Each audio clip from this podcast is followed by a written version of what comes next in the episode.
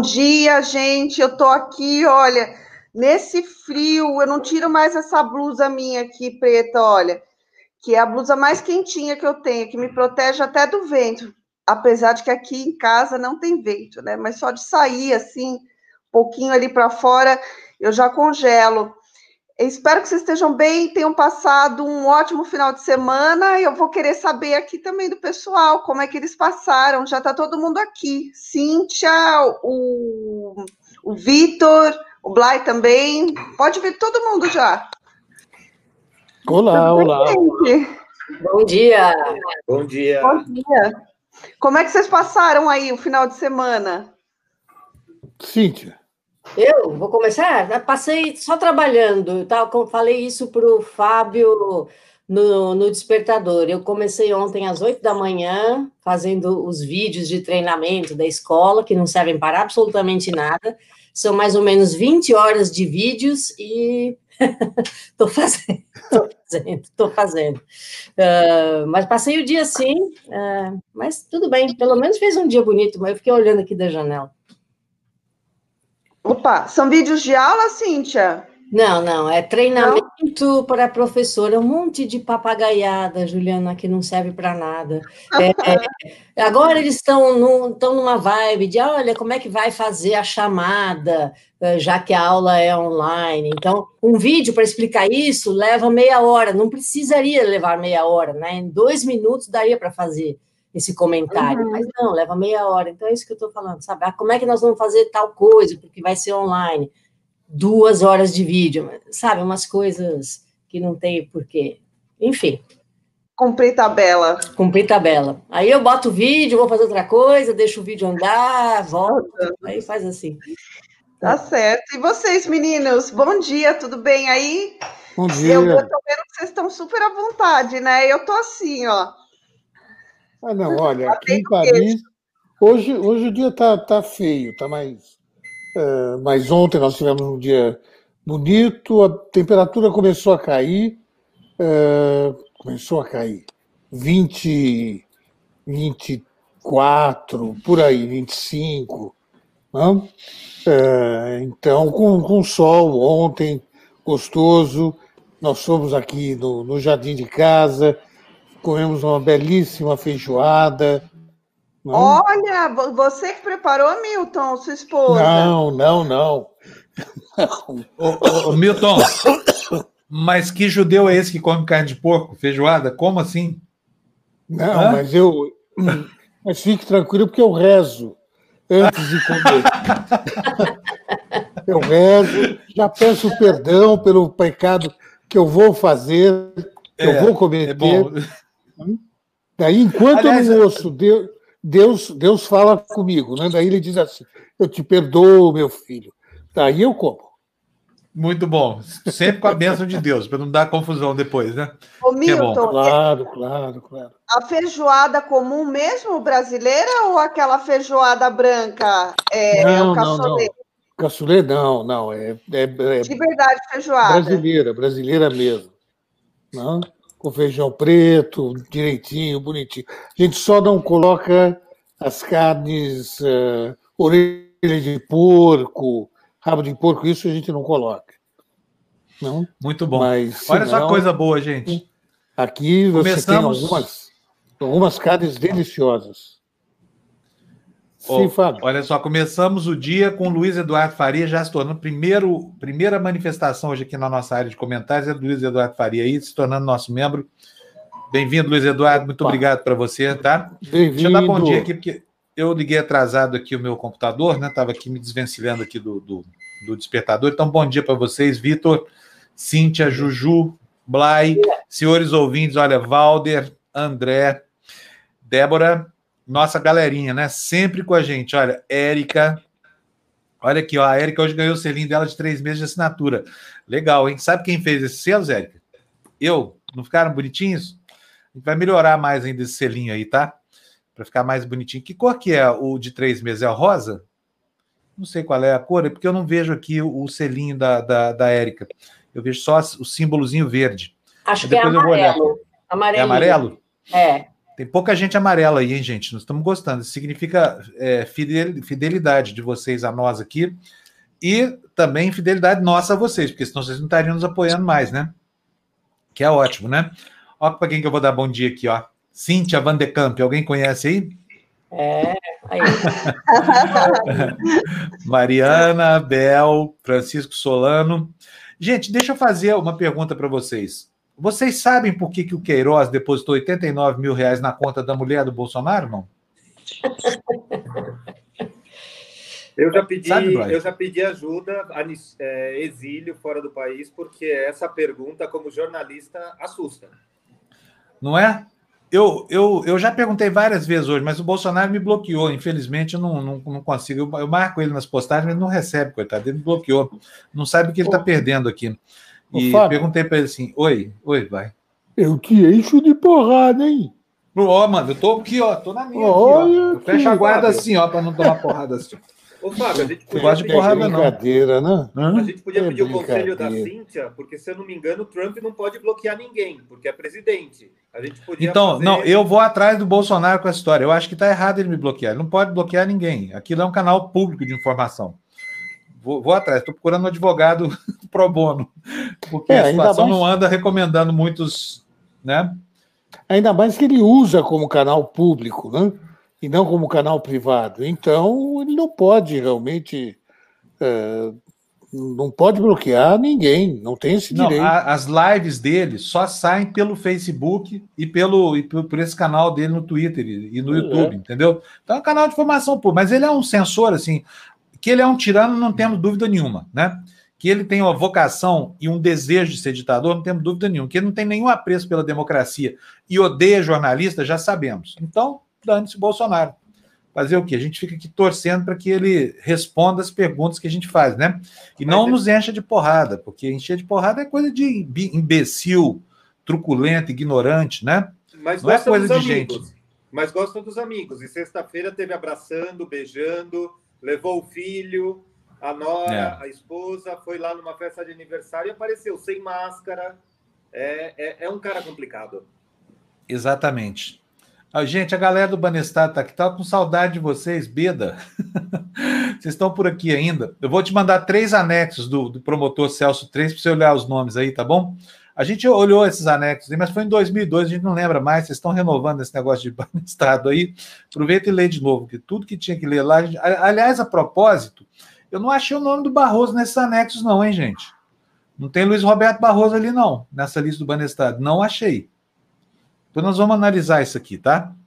É, todo caso, isso aqui foi só uma cancha para lembrar o seguinte: sim, nós sabemos que vocês existem, sabemos dessa campanha pentelha para que todos os blogs falem de banestados, sabe? Porque tem aí um, um, um sujeito na internet que ninguém sabe de onde saiu, mas imagina para quem trabalha, entendeu? Enchendo o saco da esfera progressista toda, entendeu? Aqui não, mané. Aqui não tem banestado, não. Quando tiver novidade sobre banestado, a gente dá, tá bom? Por enquanto, a gente vai pá, bloqueando banestadeiros aqui, para que não encha o nosso saco, tá? Porque não tem notícia ali. Depois eu vou mostrar para vocês esses anexos, tá, gente? Os mesmos anexos que a gente tinha, tá? O anexo do Celso 3, essa história de que ah, é vazar, tal, no Banco da Suíça. Cascata, cascata, cascata. É, bom, eu estou muito encafifado com uma questão aqui gostaria muito de saber por que, que o Queiroz depositou 89 mil reais na conta da mulher do Bolsonaro. Vocês não estão curiosos para saber, não, Blay? É que não tinha um jeito. É, Hã? é eu, é, olha, tem tanta coisa que, que exatamente que, isso, precisa ser explicada nessa uh, nesse nesse governo, tanta coisa que essa é mais uma, né? É, é apenas mais uma. Né? É, normal, normalmente, né? é, o, o Procurador-Geral da República deveria, depois da resposta do Bolsonaro, deveria entrar com um pedido de, de investigação né? e uh, deveria entrar com uma denúncia se a investigação mostrar alguma coisa. Mas é óbvio que ele não vai entrar também, porque o único objetivo do Procurador-Geral da República, Augusto Aras, é uh, pura e simplesmente chegar até o final do ano e uh, então ter a uh, ser nomeado para o Supremo Tribunal Federal no lugar do Celso de Mello. Tá? Então esse é o único objetivo dele, não, não tem outro. Tá? A Procuradoria da República não, não lhe interessa, ele não, não gosta disso, certamente ele não gosta de advogar também, ele quer o, o que a gente aqui na, na França, né, Cíntia, chama de planque, né? é um lugar ao sol.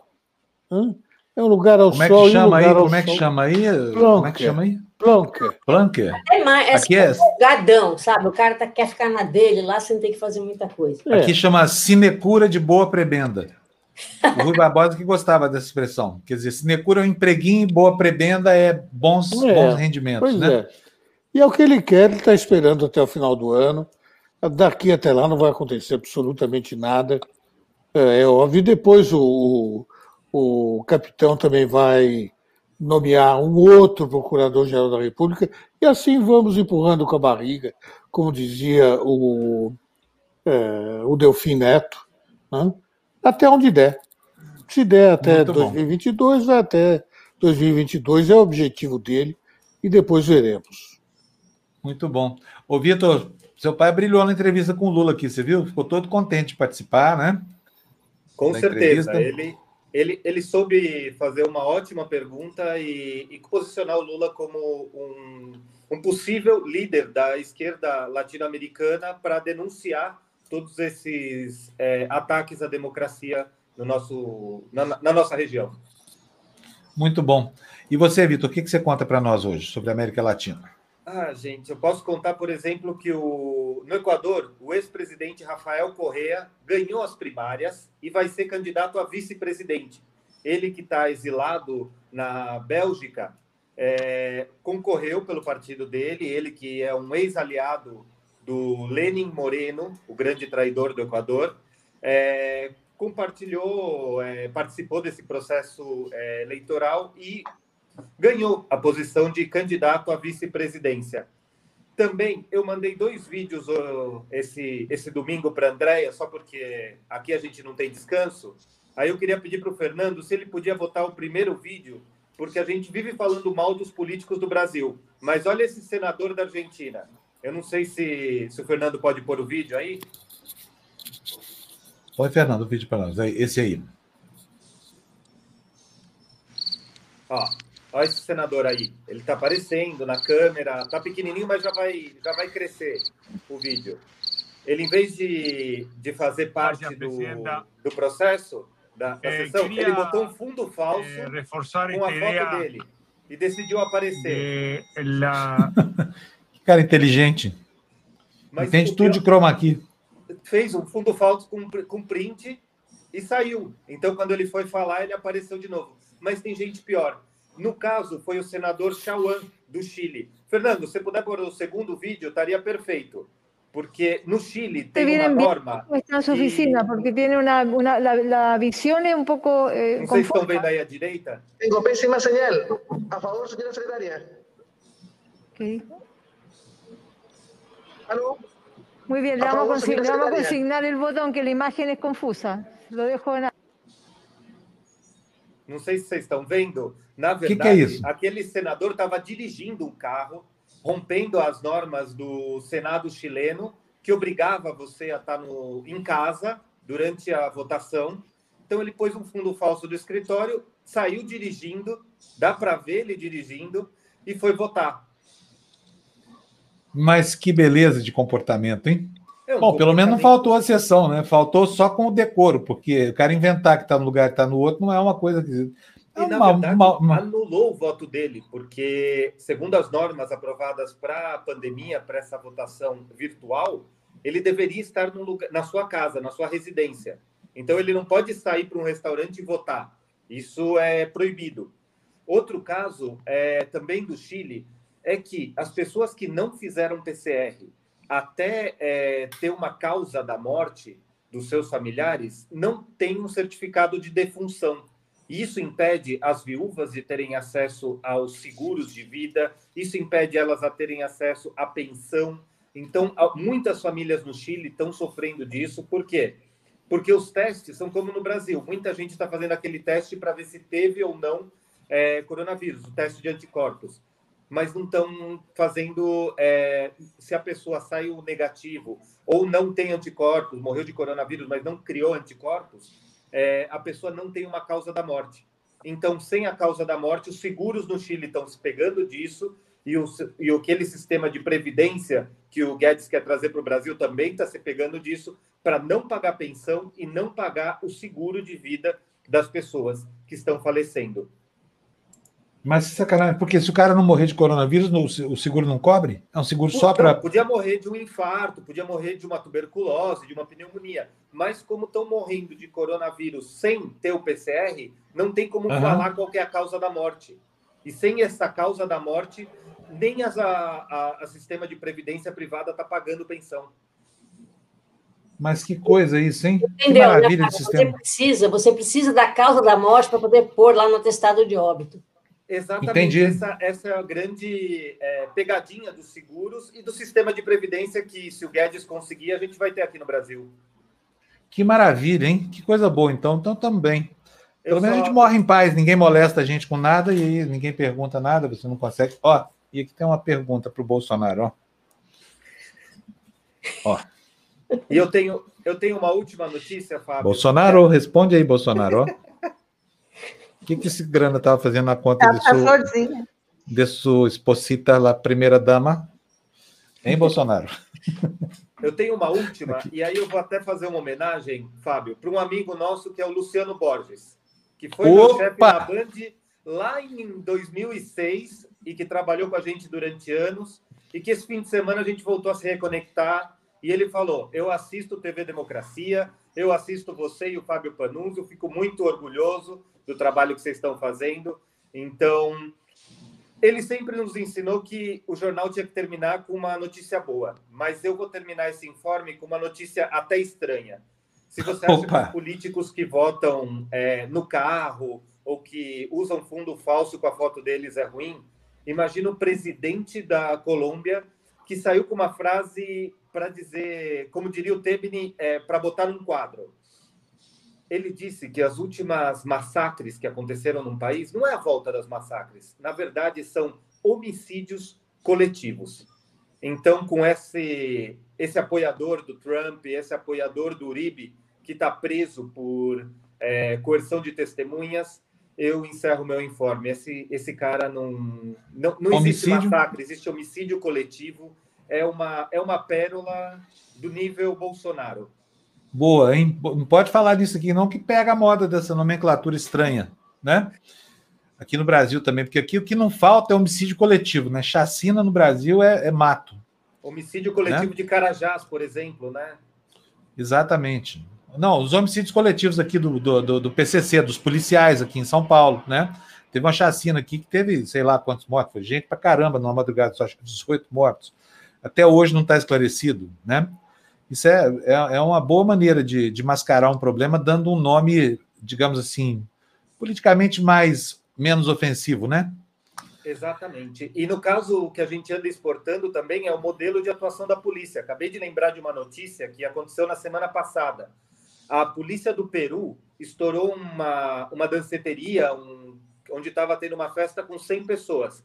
O que, que eles fizeram? Eles fecharam a única saída, soltaram bombas de gás e 13 pessoas morreram. Foi um, foi um homicídio coletivo de jovens causados pela polícia que foi estourar uma festa ilegal, que não pode ter festa, não pode ter aglomeração na pandemia, mas de um jeito bem que lembra é, como o Brasil faz quando tem festa funk.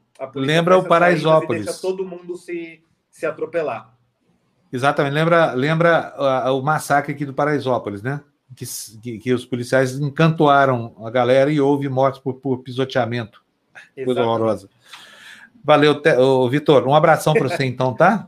um abraço, Fábio. Obrigado. Ó, valeu a homenagem para o Luciano Borges aqui. O Luciano merece toda homenagem mesmo. Tá? Eu não sei porque que ele está sendo homenageado, mas ele merece. Tá? Tchau. Ô, ô, gente, daqui a pouquinho, hoje nós vamos ter um programa, um programa um pouco diferente, sabe? Nós vamos conversar daqui a pouco com o Gilberto Nascimento. Eu estou doidinho para falar com ele. Nós vamos ter depois. No, o Gilberto Nascimento é, é, é, jornalista, é escritor, e ele escreveu aquele livro sobre Edir Macedo, O Reino, a história de Edir Macedo. Eu, quando vi o lançamento, logo falei assim, pedi para a Bruna, né, nossa pauteira aqui, para ir atrás dele porque eu queria muito é, é, ver. E ontem, finalmente, eu comecei a ler o livro dele, não consegui terminar, não, mas achei espetacular. E fiquei muito surpreso, porque tem 13 referências que ele faz a um trabalho que a gente fez aqui em, em 2017, 2016, 2017, levantando certas coisas com relação ao comportamento da Igreja Universal do Reino de Deus. Né? Ele vai falar isso daqui a pouco. Nós vamos depois ter uma entrevista com um bispo lá de Angora, que, que foi uma espécie de líder da insurreição dos pastores contra a ala brasileira da Igreja Universal do Reino de Deus. Nós vamos ter um programa hoje assim que fala, aborda muito essa questão da Igreja Universal do Reino de Deus, viu? Eu, se fosse vocês, assistiria do começo até o fim, porque vocês vão ver como é que uma organização vai estendendo seus tentáculos assim, ó, e com certas práticas absurdas, né? Hoje está na, na Folha de São Paulo uma notícia de um pastor que está processando a Igreja Universal por ter sido, por, ter, é, é, é, por a mulher dele ter engravidado. Ele conta que mais um, falando a mesma história, foi coagida, essa coisa toda. A coação para que se faça vasectomia, ao arrepio da lei na Universal, é uma prática recorrente, tá? Não há, eu não tenho nenhuma dúvida com relação a isso. Tem só um único escritório de advocacia que, dois anos atrás, representava mais de 50 pastores com a mesma reclamação. Jovens não tinham filhos, quando entraram na igreja, foram obrigados a fazer vasectomia, sabe por quê? Porque senão não evolui, não cresce na carreira e logo, logo vaza. Sabe? A Igreja Universal tem birra de criança. Eles não gostam de criança lá.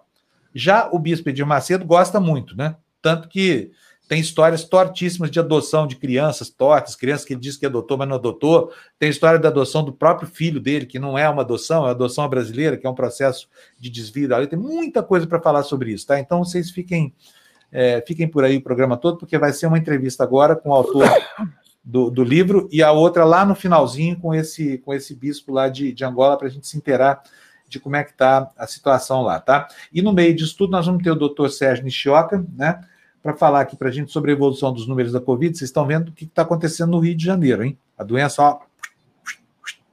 Quanto mais liberaliza é, a, a, o contato social, Quanto mais afrouxa as regras é, do contato social, mais a doença avança, né? A ponto de que tem gente suspeitando que nós já estamos muito próximos de atingir aí aquele, aquele percentual que, na verdade, ninguém sabe quanto é para o coronavírus, que fa faria uma espécie de colchão sanitário entre nós. Né? Então, essas são as, as, as entrevistas de hoje. Vamos ter também o Silvio Costa, que é um jornalista que passou é, por várias redações lá em Brasília, e hoje ele, é, ele coordena o, o, o prêmio lá do Congresso em Foco. O Congresso em Foco é, premiou o deputado Molon, premiou também uma outra fonte é, é, recorrente nossa aqui, que é o deputado Fábio Trade. Nós vamos conversar com os dois aqui para falar para eles é, os parabéns, obviamente, né? E para saber exatamente por que, que eles receberam esse troféu, nós vamos conversar com o Silvio Souza. É um troféu bastante democrático esse do Congresso em Foco, tá? É isso aí, Cíntia. Vamos. vamos... vamos. Oi, Milton. Só uma, uma perguntinha. É, com relação ao Edir Macedo, já que ele é um sujeito muito bem informado, muito bem enfronhado né, é, nos meios políticos, será que ele sabe é, a história daqueles 89 mil? Será? Olha, tá aqui, ó. O, o, como é que chama, gente? O pastor aqui da TV Radical com quem eu conversei, eu esqueci o nome dele, mas está perguntando, está dizendo aqui, ó. Já, já estão nos acompanhando lá de Angola, aguardando a entrevista do meu irmão, Bispo Valente Bezerra. É, tá aqui, ó. Estamos criando expectativa lá em Angola hoje, ó. Essa história da Universal em Angola é uma história típica da, da maneira como essa igreja chega em alguns países africanos e se apropria de certos costumes, vai confrontando. Por exemplo, lá em Angola, famílias numerosas são um valor para os angolanos, é diferente daqui, é outra cultura. Então, eles fazem questão de ter muitos filhos, essa coisa toda. E aí, o que acontece? Chega lá a igreja, manda castrar os pastores. Castrar é maneira de dizer, não é bem castrar, tá? É, é vasectomizar. De qualquer forma, é uma mutilação. Olha, se alguém souber em Angola, o pessoal de Angola, por que que tem 89 mil em cheque do Queiroz na conta da dona Michele Bolsonaro, nossa primeira-dama, o pessoal de Angola, Manda para cá um e-mailzinho para a gente, porque nós não estamos conseguindo entender isso, tá? E o presidente aqui é bravo demais, diz que vai bater em todo mundo, vai dar porrada em jornalista, vai acertar a boca de não sei quem. Então, se o pessoal de Angola souber por que, que tem 89 mil na conta da dona Michele Bolsonaro, primeira-dama do Brasil, esposa do Bolsonaro, manda para nós aqui um e-mail, porque a gente aqui no Brasil não está tendo o tirocínio suficiente para entender. O Décio Amádio é muito bem-vindo aqui entre nós na nossa comunidade. Obrigado, viu, Décio? Segundo do dia de hoje, muito obrigado. Estamos crescendo. Precisamos crescer, gente. Precisamos. Ajuda nós aí. Manda o like para a gente poder é, ficar conhecido. A gente ganha aqui da audiência. Vocês nos sustentam, sustentam com a sua audiência. Cada mil de vocês que vem à televisão durante 30 segundos, a gente recebe um dólar. Então, se um milhão virem a gente, que é a nossa conta do mês, dá mil dólares, cinco mil reais. Não dá para nada, tá bom, gente? Mas ajuda muito. Ajuda muito. Então, vamos lá. Dá o like para a gente e não se esqueçam, por favor, tá bom? Cíntia, vamos para a lei de hoje? Tem lei hoje? Tem uma lei legal hoje? Tem uma lei. Só para avisar aqui o pessoal que está chegando aqui hoje no programa, todo santo dia a gente aqui se confronta com uma informação muito bem apurada lá nos Estados Unidos pela Cíntia. Ela traz para a gente uma lei americana estapafúrdia, que é para a gente parar com esse negócio do nosso complexo de vira-lata, para a gente entender que os Estados Unidos são iguaizinhos a nós aqui, não tem nada de diferente. Os políticos de lá são ridículos, fazem leis ridículas e elas perduram ao longo do tempo, a ponto de a gente se perguntar como é que o grande império americano chegou onde chegou, com legisladores dessa qualidade, né, Cíntia? Isso. Então, eu hoje pesquisei uma lei do estado de Arizona e diz o seguinte: por que, é que a dona Michele tem 89 mil. Não, não foi isso, não, estou brincando. Uma lei do estado de Arizona. É ilegal manufaturar imitação de cocaína. É ilegal manufaturar imitação de cocaína. Percebeu, né? Tipo assim, polvilho, maisena, essas coisas. Polvilho não, porque não tem aí, né? Mas é, é isso que ela quer dizer? Então, é proibido é, fazer uma é proibido fazer uma cocaína que não é cocaína, entendeu? Será que é, que é, que é permitido fazer a cocaína? Então, eu não entendi Sim. bem essa lei, entendeu? Provavelmente para manter pura a cocaína que se cheira nos Estados Unidos da América, só pode ser. É, por que, né? que, um, por que, que um legislador vai fazer uma legislação que diz que não pode produzir um produto que é imitação do outro produto? Qualquer imitação é já não é legal, né? É só conversar com os advogados de patentes e aí não sei o quê. Então, essa lei é uma lei absurda. E eu dei risada quando eu li, porque falei, poxa, imitação de cocaína, quem é que vai. Uh... Até deve ter, né? Quem faça imitação de cocaína para vender como cocaína, e são coisas perigosas que acabam matando as pessoas. Mas... Toda biqueira aqui no Brasil, essa lei devia estar vigorando aqui no Brasil, mas agora, como é que você pode regular numa lei algo que é proibido por lei? Não tem como, né? Inclusive, aqui no meu livro de leis absurdas, tem várias dessas leis, coisas que uh, é, é, proibido fazer. Tem uma, uh, eu vou dar amanhã. É, já, já falei outras desse, desse nível, que é assim: uh, você é crime fazer um crime, entendeu? Assim, é um negócio estranho. É, enfim, mas é isso. Eu vou me embora também, porque o dia está tá andando muito rápido aqui. E eu vou voltar amanhã. Agora, queria dizer só mais uma coisa. Um, nesse a, a Kellyanne Conway, né, que vai sair lá da, da Casa Branca, eu estava observando aqui, ela disse que é por causa da família, e sabe, deve ser mesmo, porque a filha dela, eu não sabia disso, depois eu fui atrás, é, a filha dela tem 15 anos, está pedindo emancipação da família, porque não suporta ver a mãe nessa coisa de defender o Trump a qualquer custo.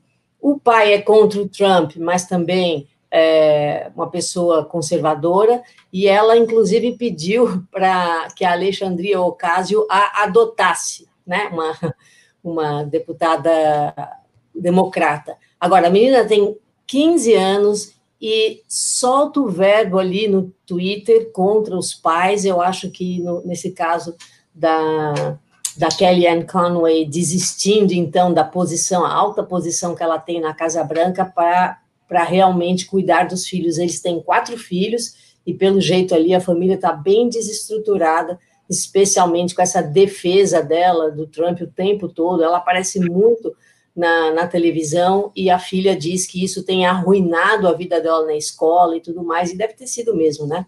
Porque você imagina você ser filha de uma pessoa que defende o Trump todo o tempo na televisão, uh, o nível do bullying que deve ser na escola, né? Então, eu posso falar uma coisinha? Por isso que eu acho que em qualquer circunstância a família não deve ter relação com política. Família é uma coisa, é, política é outra coisa. Os filhos não podem é, sofrer esse bullying, por exemplo, né, que a Cintia menciona, em decorrência das, das escolhas dos pais. E o contrário também eu acho que seria bastante verdadeiro. É, Olha, é aqui, ó. Ó, desculpa. Isso aqui chegou a Angola e já incendiou os nossos companheiros de lá, que é o pessoal da Radical TV, está dizendo aqui para a gente, aqui na área de comentários, aqui, ó, vamos investigar sobre o caso é o, é o ex-pastor Tavares Armando. Então, o pessoal de Angola está procurando a resposta que o nosso presidente aqui não quer dar para nós.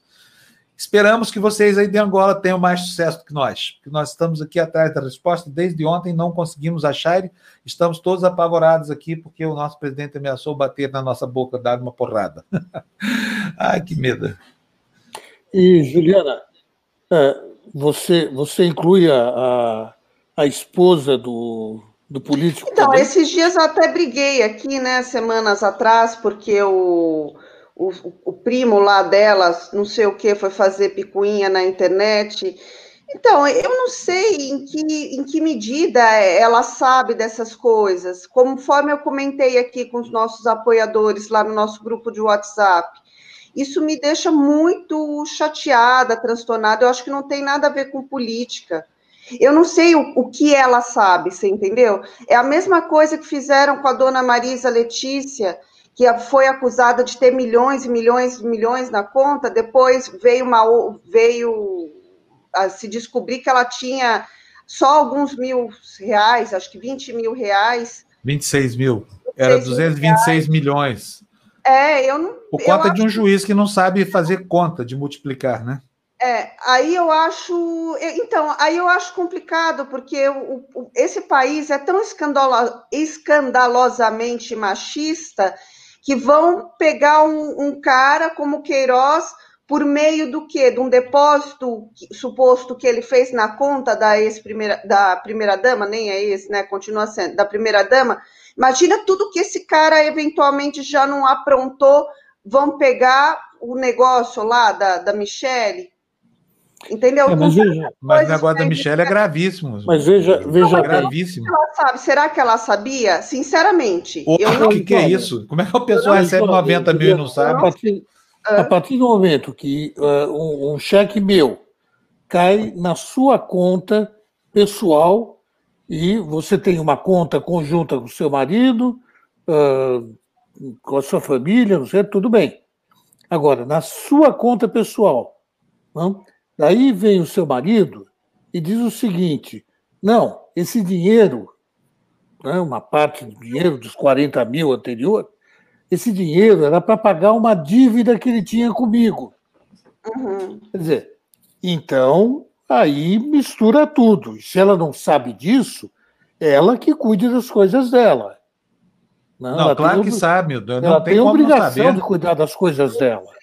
Imagina se alguém depositasse no, várias, várias vezes na conta 90 mil reais. Isso é só o que a gente sabe, hein? Porque tem o que a gente não sabe ainda. Tem toda a fantasmagoria que o Bolsonaro tinha no gabinete dele. Sabe, o gabinete do Bolsonaro era um, um, um, um depósito de assombrações, sempre foi. Mas esse é outro assunto, mas aí é outro assunto. O que não, Ju, mas não tem como. Foi em relação não tem como.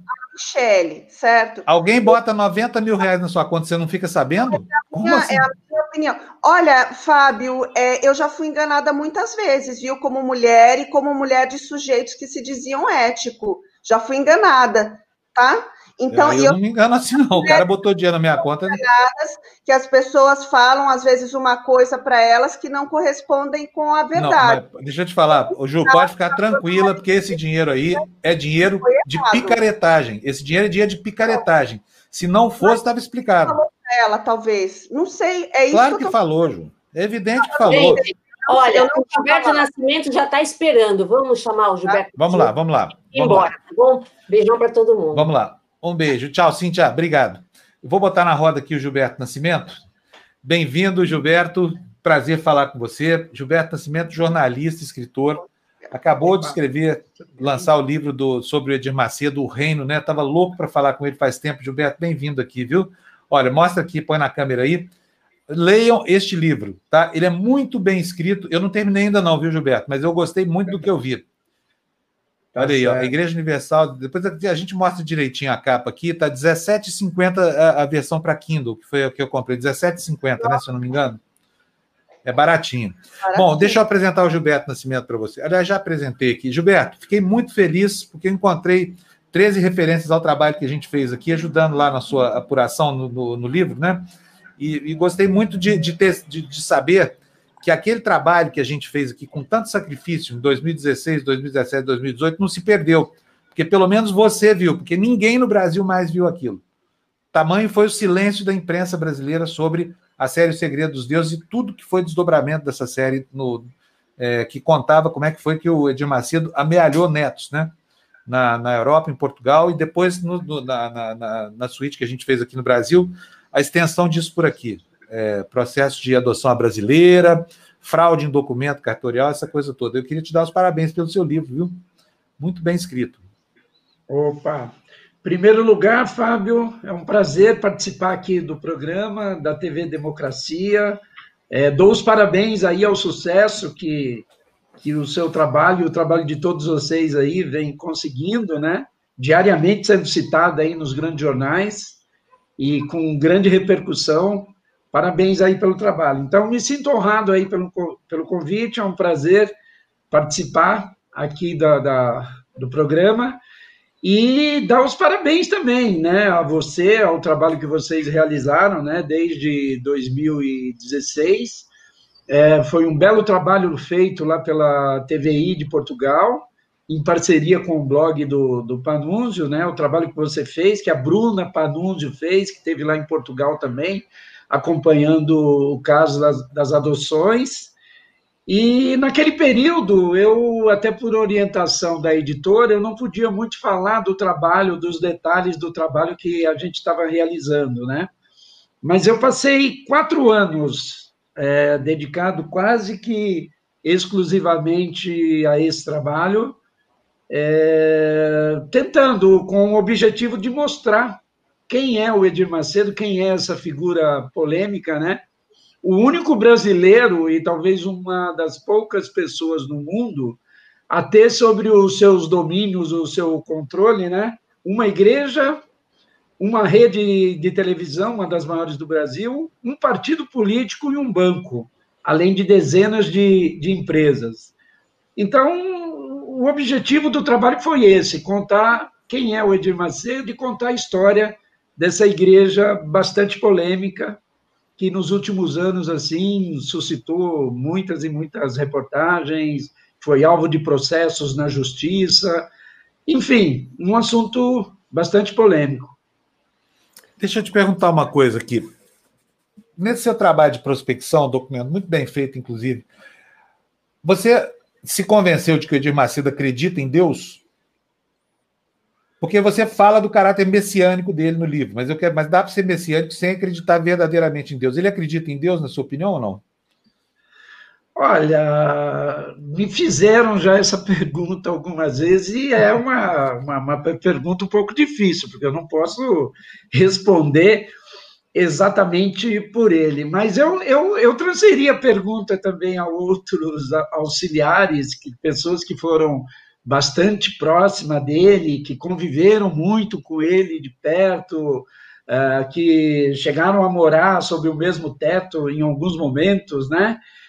E o que as pessoas acham ou dizem de maneira geral é que ele ele ele, ele, ele, ele acredita ser uma pessoa especial ou que possui dons especiais ou uma capacidade especial, e é, ele é uma pessoa obstinada, né? Isso ele é, uma pessoa que sempre é, foi em busca do, dos objetivos dele, uma pessoa determinada. O livro mostra isso, né? É, ele é um, um, realizador. Agora, ele, a, a, o que alguns desses antigos aliados dizem é que ele teria se desviado, talvez, daquela, daquelas pretensões iniciais e, e talvez é, passado a se apegar às questões terrenas aí de uma maneira mais, mais concreta, digamos assim. É uma pergunta difícil, né, Fábio? É, a maneira como ele usa Deus em benefício próprio, mas também ele é, ele é talvez o maior apóstolo da teoria da prosperidade, né? Essa sim, que faz com sim. que, ao doar suas posses para a igreja, o fiel se acumplicie Deus. Deus. Deus fica devedor, aí você pode chantagear Deus. Fala, vai. E ele, e ele, além de tudo, fica livre de imposto de renda.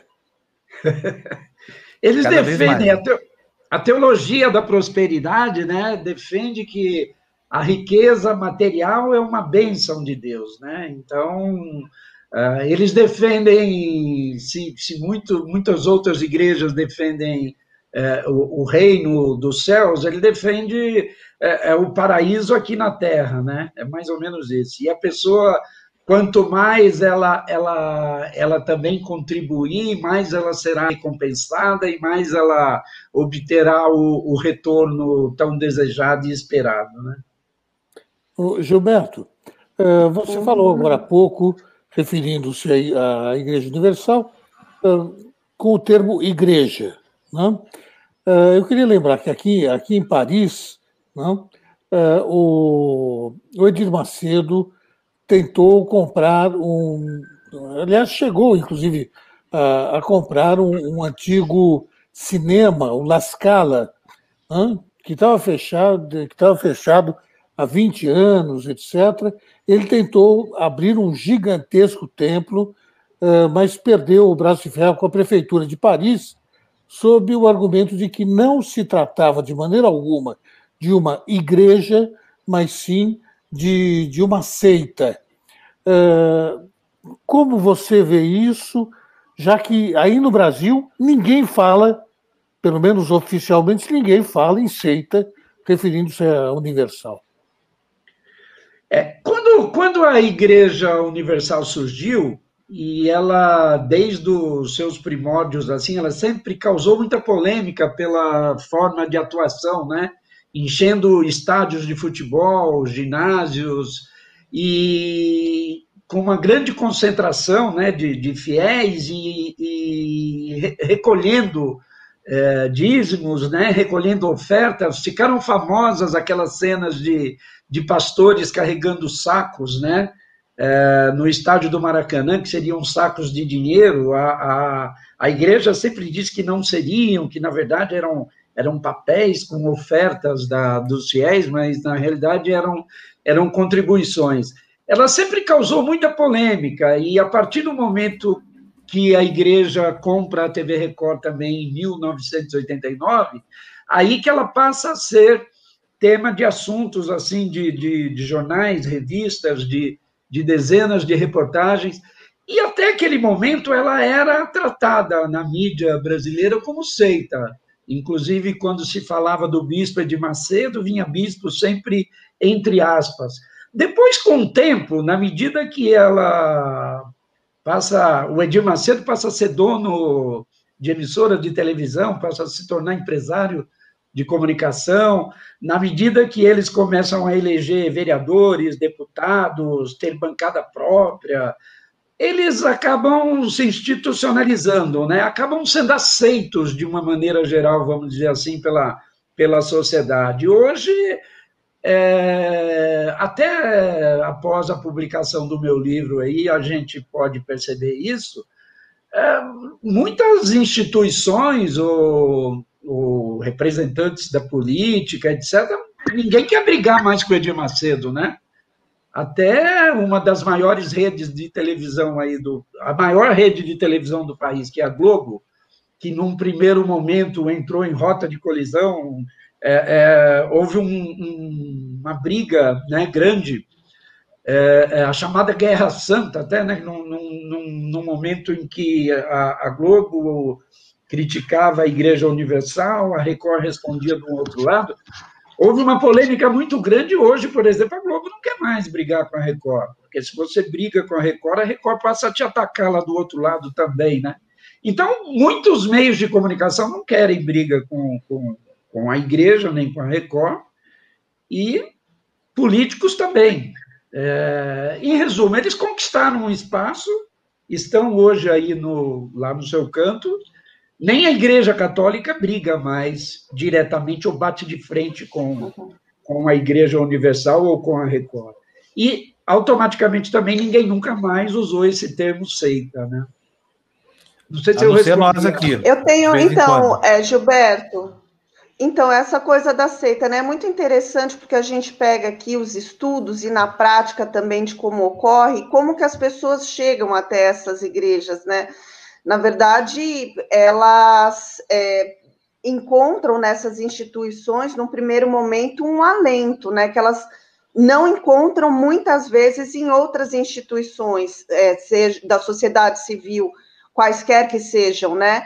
Então, às vezes a pessoa ela tem um problema muito grave que não é um problema é, financeiro, é um problema às vezes emocional, é às vezes um problema de perturbação familiar, são, são vários problemas. Na igreja, ela recebe esse acolhimento. Depois, ela é induzida é, e se sente feliz por contribuir com todos os recursos financeiros que ela dispõe por ter tido essa, esse acolhimento. Você viu é, isso também desta maneira nas suas pesquisas ou você viu de algum modo diferente? Sim. O que é... faz essa fidelização, né? Claro. Só um complementozinho à pergunta anterior, quando o Milton falou de seita, né? Então, não estou entrando no mérito. É, é, ela, ela, a igreja, no começo, foi rotulada como, como uma seita, e depois ela passou a ser respeitada ou, ou, ou, é, ou aceita né, como uma, uma igreja evangélica pente, neopentecostal que tem métodos de atuação polêmica, mas nunca mais aqui no Brasil utilizou-se essa, essa denominação seita, rarissimamente é, é, ela é utilizada. Quando é, é, a, a, igreja se espalhou pelo, por, várias e várias partes do mundo, e na Europa ela causou muita polêmica, né? como você relatou aí no caso lá da França, Paris, também em Portugal, em Londres, em outros locais, a, a partir do momento que começaram a adquirir cinemas, teatros para transformar em templos, isso causou muita polêmica e foi alvo de muito debate, de muitas críticas, né? Agora, voltando à pergunta da, da, da Juliana, é, essas igrejas né, que, que, que, se baseiam ou seguem à risca a, a doutrina da teologia da, da prosperidade, tem como marcas essa, essa oferta do milagre, da cura, é, é, e costumam atrair vários líderes, inclusive da Igreja Universal, pastores, bispos, costumam sempre, ao contar a sua história, fazer o relato de que estavam no fundo do, do poço até descobrirem Jesus, até descobrirem a igreja, e ali, a partir daquele momento, toda a sua vida se transformou, tudo melhorou. Nos cultos, hoje, eles fazem cultos voltados também, hoje, até para a classe média, para empresários, pequenos empresários, e os depoimentos são quase todos naquela linha. Eu estava no fundo do poço, cheio de dívidas, minha empresa estava falindo. A partir do momento que eu passei a frequentar a Igreja Universal, a, a, surgiu a prosperidade, os negócios melhoraram, eu assinei dezenas de contratos. Podem ver os testemunhos lá nos programas à noite na, na TV Record ou na madrugada, que são sempre assim nessa mesma linha. Agora, a igreja tem essas igrejas neopentecostais, e no livro eu mostro isso, sim, isso que você falou, está tá, tá relatado em, em vários momentos. Ela funciona muitas vezes assim, até uso essa expressão, como um pronto-socorro espiritual. Muitas vezes a pessoa de classe média, se ela tem um problema qualquer, seja com drogas, problemas amorosos ou dificuldades financeiras, sei lá, qualquer tipo de problema, você vai no analista, né? vai no psicólogo, tenta resolver os seus, seus problemas. E muitas vezes aquele cidadão que de fato está ali no fundo do poço, ele não tem a quem recorrer, e o pastor ali o, o ouve, né? De uma, de, uma certa maneira. Essas igrejas, às vezes, ficavam abertas 24 horas por dia, ou 22 horas por dia. Então, ela funciona assim, ou funcionou muito dessa forma. O cidadão ali passa a ter alguém que, que o ouve, que o, te dá algum tipo de apoio moral, o ajuda a se reerguer. E muitas vezes é a própria pessoa, né, que estimulada, ela reage e, e, e consegue melhorar de vida. E aí ele atribui toda essa mudança, essa transformação à igreja, que depois pede o retorno, né? Que depois pede... É um retorno caro, né? Retorno é. jurinho. Ô, ô, Gilberto. Gil, Gilberto, dá, dá, desculpa, dá para você relembrar para a gente, junto com, com o Panuso, inclusive, a, a, a história das, das adoções ilegais? É, a, a história da, da, das adoções o Fábio conhece muito e muito bem, que o Fábio trabalhou em parceria lá com a TVI, né? O, o, blog do Panunzio fez várias entrevistas aqui no Brasil, também acompanhou bem de perto o caso. A Bruna Panunzio também esteve lá em Portugal acompanhando, entrevistando e relatou muitas dessas histórias, né? Basicamente, a grosso modo, o Fábio pode até complementar depois, é, porque ele tem muita informação, é, foi relatada a história de, de, uma, de uma entidade católica lá em Portugal, uma, uma, uma, uma, uma um tipo de um albergue, né? alguma coisa assim, um lar, que atendia crianças carentes ou crianças que tinham problemas com famílias que não podiam cuidar por motivos diversos. É, é, essas crianças é, estavam instaladas nessa casa, nesse abrigo, e muitas delas depois passaram a ser adotadas por bispos e pastores da, da Igreja Universal, inclusive vários deles, alguns deles adotados por duas filhas do, do Edir Macedo e por outros bispos também. E essas adoções teriam ocorrido de maneira irregular, né? Num, muita gente na imprensa chegou a, a, tratar exatamente como rapto, tráfico, talvez não, uh, não tenha se chegado a configurar exatamente essa situação, mas eram crianças que estavam ali sobre os cuidados da instituição e que depois acabavam sendo escolhidas ou levadas por por religiosos, inclusive familiares do Edir Macedo, e, segundo denúncias, sem obedecer aos trâmites legais e corretos que deveriam existir, né? É, então, só para contar um pouquinho, Gilberto, acho que vale a pena. É o seguinte: o Edir Macedo tem duas filhas, ambas não podem conceber, é, não sei se por problemas pessoais, mas é certo que os maridos delas que eram bispos da Igreja Universal, foram vasectomizados. Essa é a praga da Igreja Universal. Tem uma epidemia de vasectomias que acontece lá dentro. E chegou uhum. um momento em que ambas queriam ser é, mães e não podiam. Aí, o que é que diz a TVI de Portugal, na matéria da Alexandra Borges? Diz o seguinte: estabeleceu-se uma casa, a Igreja Universal, num bairro lá de Lisboa, montou uma casa que seria uma espécie de orfanato, ou casa de acolhimento de menores, de mães e pais de famílias desestruturadas e que estão envolvidos com drogas, essa coisa toda. Então, as mães deixavam as crianças lá e a denúncia da Alexandra Borges é de que quando elas, os pais voltavam para buscar meses depois do trabalho de reabilitação ou de conseguir um emprego, as crianças não estavam mais lá. E aí algumas dessas crianças, foram 21 na conta da Alexandra, foram contrabandeadas usando, é, digamos assim, estratagemas ilegais muito elaborados. Por exemplo, o Edir Macedo apresentou como netos, as filhas apresentaram como filhos adotivos, os genros apresentaram como pais, crianças que nunca tiveram nenhum laço de parentesco, nem formal, nem informal com nenhum, que não passaram por um processo de adoção por essa família. Era mentira mesmo, não tinha nada disso. Quem era a mãe adotiva era uma secretária do Edir Macedo na Europa, que por ter facilidades como, por exemplo, tempo de residência em Portugal, essa coisa toda, acabou adotando essas crianças, fez o papel de mãe laranja daqueles que o Edir Macedo apresentou como netos. Mas para compor essa família estranha, eles, por exemplo, dividiram grupos de irmãos. Então, assim, eram três irmãos que estavam lá no lar de adoção, e de repente dois ficaram com a filha do Edir Macedo, um terceiro foi ficar com o bispo Panceiro, né? E, e, isso gerou tragédias horríveis, né? Um dos meninos com 18 anos de idade morreu de overdose de cocaína no, no, no hotel em Nova York, quer dizer, uma, uma, geração completamente desestruturada. Aí houve um momento que as filhas do Edir Macedo deram uma birra e falaram: ah, não queremos mais esses meninos. E aí o que, que faz? Devolve para quem? Devolveram para a mãe laranja. A mãe laranja teve que criar essas crianças. Vocês imaginam isso? Ela nunca teve nenhum vínculo com, com, com esses meninos. Quer dizer, e aí as filhas de Marta devolveram para ela. E, e, aí, não dá para devolver para o Estado português. Então é uma história tão absurda, né, Gilberto, que custa a gente a crer na crueldade necessária para perpetrar essa, esses atos de, de, desumanidade, né? Com crianças que, e depois, muitos anos, as crianças são recuperadas para o convívio dessa família saudável do Edir Macedo, entendeu? A qual elas nunca pertenceram, nem formal nem informalmente, e aí muita coisa já estava estragada na vida delas, na vida de todo mundo, entendeu?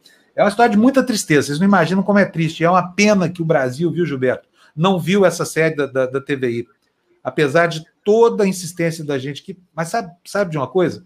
Foi muito difícil trabalhar isso, porque a imprensa brasileira fez um papel de sabujo do Edir Macedo, sabe? Nunca abriu a boca nem para questionar, nenhum jornal disse nada, nada, nada, nada. Eu, meu blog e algum outro post ali de, né? Não sei como é que pode é. um silêncio tão sepulcral assim, viu? Eu acompanhei a época o trabalho feito lá no seu blog e acompanhei também todas as reportagens mostradas lá pela TVI. E, de fato, como você acentuou, a, a imprensa brasileira praticamente desconheceu o, o assunto. Eu, que eu me lembro, saiu uma reportagem rápida na Folha de São Paulo e não me lembro mais de, de nada a respeito. Agora, eu estava falando genericamente do assunto, mas você, brilhantemente, como profundo conhecedor do assunto e do tema, porque inclusive você e a Bruna Panunzio trabalharam na, na colhendo dados e, e reportagem. É, é, foi um, um, brilhante trabalho lá da, da, de vocês e da TVI, e está citado, entre muitas outras coisas que aconteceram, envolver, é, é, acontecimentos envolvendo a igreja na Europa, no Brasil, no mundo, estão lá relatados no livro também. Deixa eu te perguntar uma coisa, Gilberto. Como é que o Edir Macedo pagou a TV Record? Tem uma cena no seu livro que ele está debruçado, caído genuflexo no chão do banheiro. É, como é que ele saiu da. Como é que foi que Deus atendeu a ele, hein? Ou não foi Deus? Olha, ele é um dos, do, dos assuntos assim com que eu abro né, o livro, inicio a história que o, é relatada pelo ex, pelo ex-pastor da Universal, Ronaldo Didini, que estava ao lado dele, e descreve essa cena, que ele estava ajoelhado e, e se dizendo perdido, sem saber como fazer, como conseguir pagar a, as contas. Agora, quando ele, quando ele compra a TV Record, ele propaga aos fiéis que seria importante ter uma igreja evangélica que pudesse difundir a mensagem de Deus, etc. E os fiéis, bispos, pastores, todo mundo é feito um esforço assim sobre-humano para poder comprar, né? Bispos ou pastores chegaram a, a vender o carro, é, se desfazer de casas. Teve gente que vendeu os móveis todo da casa, ficou morando num colchonete para doar o dinheiro para a igreja para conseguir comprar a emissora e, e, e pagá-la, né? É, depois que é comprada, é, é, abandonou-se essa ideia de, de ter a TV evangélica difundindo a mensagem de Deus 24 horas por dia e ela vira uma TV comercial. Agora, o livro conta todos, todos os detalhes de como foi feita essa compra, inclusive. Até uma história curiosa que a primeira pessoa a levar essa ideia lá era um mero funcionário público que trabalhou no Palácio dos Bandeirantes, que ouviu alguém dizer que queria vender uma televisão e foi lá procurar a igreja, levou a proposta, Aí não acreditaram muito lá naquele, naquele senhorzinho simples lá, que chegava com aquela proposta mirabolante. O negócio acabou sendo feito lá depois com a intervenção do Alberto Haddad, que tornou-se um deputado federal, aliado do presidente Collor. E aí tem muitas e muitas histórias e muitos detalhes e muitos bastidores. Chega um determinado momento que o Silvio Santos, quando fica sabendo que é para Edir Macedo, é, resolve desistir da venda, porque eram donos da TV Record o Silvio Santos e a família uh, Machado de Carvalho, né? E depois o Fernando Collor entra no, meio da história também para tentar para convencer o Silvio Santos a, a não desistir do negócio. Tem uns três ou quatro capítulos que contam todos os bastidores e os detalhes aí dessa, dessa compra. O Edir Macedo foi muito beneficiado também pela mudança da moeda em 1990. Eles chegam a fazer um primeiro contrato né, no, eh, no final de 1989.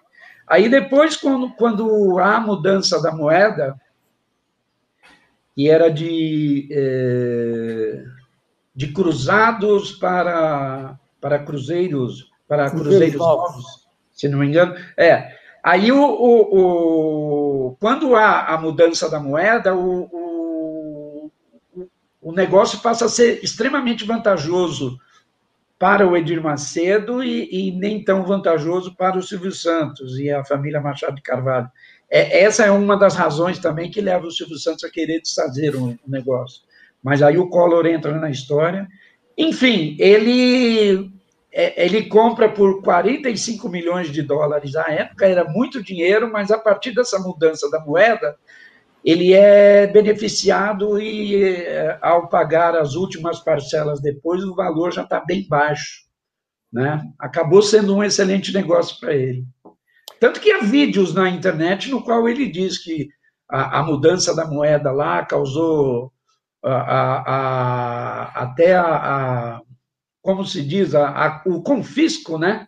Lá do, do, do, da poupança pelo Collor, que prejudicou tantas e tantos, tantos e tantos brasileiros, tantas e tantas famílias. No caso do Edir Macedo, foi bastante comemorado. Né? E, e, aliás, Gilberto, obviamente, ele não sabia de nada, né? de absolutamente nada do que do que estava sendo tramado no Planalto. Agora, eu queria que você é. falasse um pouquinho da relação com Israel, que é uma relação muito particular, né? é, do ponto de vista é, ideológico-religioso, digamos assim, e do ponto de vista financeiro, porque a quantidade de dinheiro é, dos, é, dos bispos da Igreja Universal é, que são transferidos para Israel é algo abissal. Né? Todo mundo sabe disso e ninguém procura absolutamente nada. De transferência, exatamente, Milton do. de dinheiro, de, ah. de, de, dinheiro que do, do, dos, da, da Igreja Universal, né? de forma geral, dinheiro que vai para os bancos israelenses. É, eu não tenho informações assim detalhadas, mas há uma. uma... Vai, vai atrás, Gilberto, que você vai achar. mas há. Vou sim, vou sim. É, mas há uma parceria muito grande, muita coisa ainda que precisa ser estudada, investigada e aprofundada nessa relação entre os evangélicos e Israel, né? Há questões políticas também, é, afinidades de interesses aí diversos, né, religiosos, questões de negócios. Há um capítulo grande do livro também, onde eu falo da construção do, do Templo de Salomão e dessa proximidade com, com do Edir Macedo com o judaísmo, até no sentido de incorporar rituais, né, rituais judaicos e uma série de coisas embora ele vinha nos últimos tempos nos cultos e eventos usando a estola, usando vários outros símbolos assim judaicos. É, curiosamente essa semana até já tenho já ouvi outra alguns comentários de que ele já está mudando, abandonando um pouco essas práticas em termos de rituais. Mas tem muita coisa sobre ligações dos evangélicos com Israel que precisam ser aprofundadas, sim, e vou seguir suas sugestões aí. É, só, Deixa só para só... só para se ter uma ideia, desculpe, Fábio, o, o, quando na, na inauguração do, do templo, né, é, a, a, Dilma foi, as autoridades políticas todas ali, etc., atrás das autoridades da comunidade judaica. Nas primeiras Sim. filas, estavam os membros da comunidade judaica, os líderes comunitários, e atrás, então, presidente da República, governador de Estado, etc. E membros de, da congregação israelita, vários também estavam lá representando. É. A, a, e, olha só, agora tem, tem uma, uma, observação no livro dele que é muito importante, porque a gente, a gente não, não forma um retrospecto na cabeça, não vem à cabeça assim com facilidade, mas o Edir Macedo é um neo-bolsonarista, ele não é um bolsonarista raiz. Ele adere muito tardiamente à campanha do Bolsonaro, está praticamente na boca da eleição, faltava pouco mais de uma semana. Assim como ele ficou com a Dilma até a undécima hora, assim como esteve com o Temer. Quer dizer, é, nessa igreja aí, toda a alma governamental está absolvida de qualquer pecado, né, Gilberto? Sim, acho que o lema dele é assim: se há governo, eu sou a favor. Né? A favor, é. E sempre e... levando vantagem, né? Sim, e sempre teve uma conduta muito marcada pelo pragmatismo, né? Não interessa se é de esquerda, de centro ou de direita. Se está no poder, eu estou junto e, e acho que é uma coisa que ele sempre teve claro. O, o ex-pastor Ronaldo Didini conta isso no livro e fala que ele sempre dizia que não basta é, para você ter poder, não basta apenas ter dinheiro, porque você pode ter o poder financeiro, mas se não tiver o poder político, você não vai necessariamente alcançar ali os objetivos propostos. E, e, como eu falei no começo lá, que ele sempre foi uma pessoa obstinada, né? É, ele sempre teve muito claro ali a importância de abrir o maior número de templos templos possíveis, onde houvesse condição, de também utilizar ah, os meios de comunicação, o poder dos meios de comunicação, e muitas vezes ele, ele alugava espaço numa emissora de rádio antes, a partir dali que ele montava um núcleo com, com os ouvintes, etc., um grupo de fiéis, aí que iria inaugurar o, o, o, o templo. E tudo isso está aliado à, à, formação, a, a, lançamento também de candidatos, ele foi espalhando candidatos a vereador, a deputados aí por, por onde era possível, e hoje tem uma, um partido político e uma bancada própria, né? O republicano, somente o, a, a, pessoas ligadas à igreja ou membro da igreja, são 30 deputados federais. Não é pouca coisa. O, vice, o atual vice-presidente da Câmara dos Deputados é o, o bispo Marcos Pereira, é o sucessor, né, o segundo depois do, do, do Rodrigo Maia, e a igreja, por exemplo, pretende ou quer transformá-lo no novo presidente da Câmara. Ele é membro do Centrão também, né? vai disputar com outros. Então, a igreja sempre teve isso muito claro, a questão do, do poder. Há um livro chamado Plano de Poder, escrito pelo Edir Macedo e um outro jornalista, e eles vêm crescendo. E, e, e, dentro dessa relação pragmática também, de estar bem com o governo que for, eles tiveram uma. É, apoiaram e estiveram ao lado de todos os, os governos eleitos aí depois da, da do regime militar, estiveram com Collor, estiveram com Itamar Franco, estiveram com Fernando Henrique em todos os anos. O Lula e o PT eram tratados como demônios, satanás, mas quando o Lula vence a eleição, eles embarcam no governo Lula de imediato também, acho que já no meio da campanha. Ficam até o último dia do, do governo Dilma, com um ministério do governo Dilma, e no dia seguinte, quando a Dilma cai, ou quando a Dilma está caindo, eles começam a trabalhar também pelo impeachment da Dilma. E no primeiro dia do governo Temer, também já estão no governo Temer com, com o ministro também no cargo. E o candidato, como você bem colocou, o, dentro dessa linha desse pragmatismo, o Edir Macedo apoiava o Geraldo Alckmin aqui em São Paulo.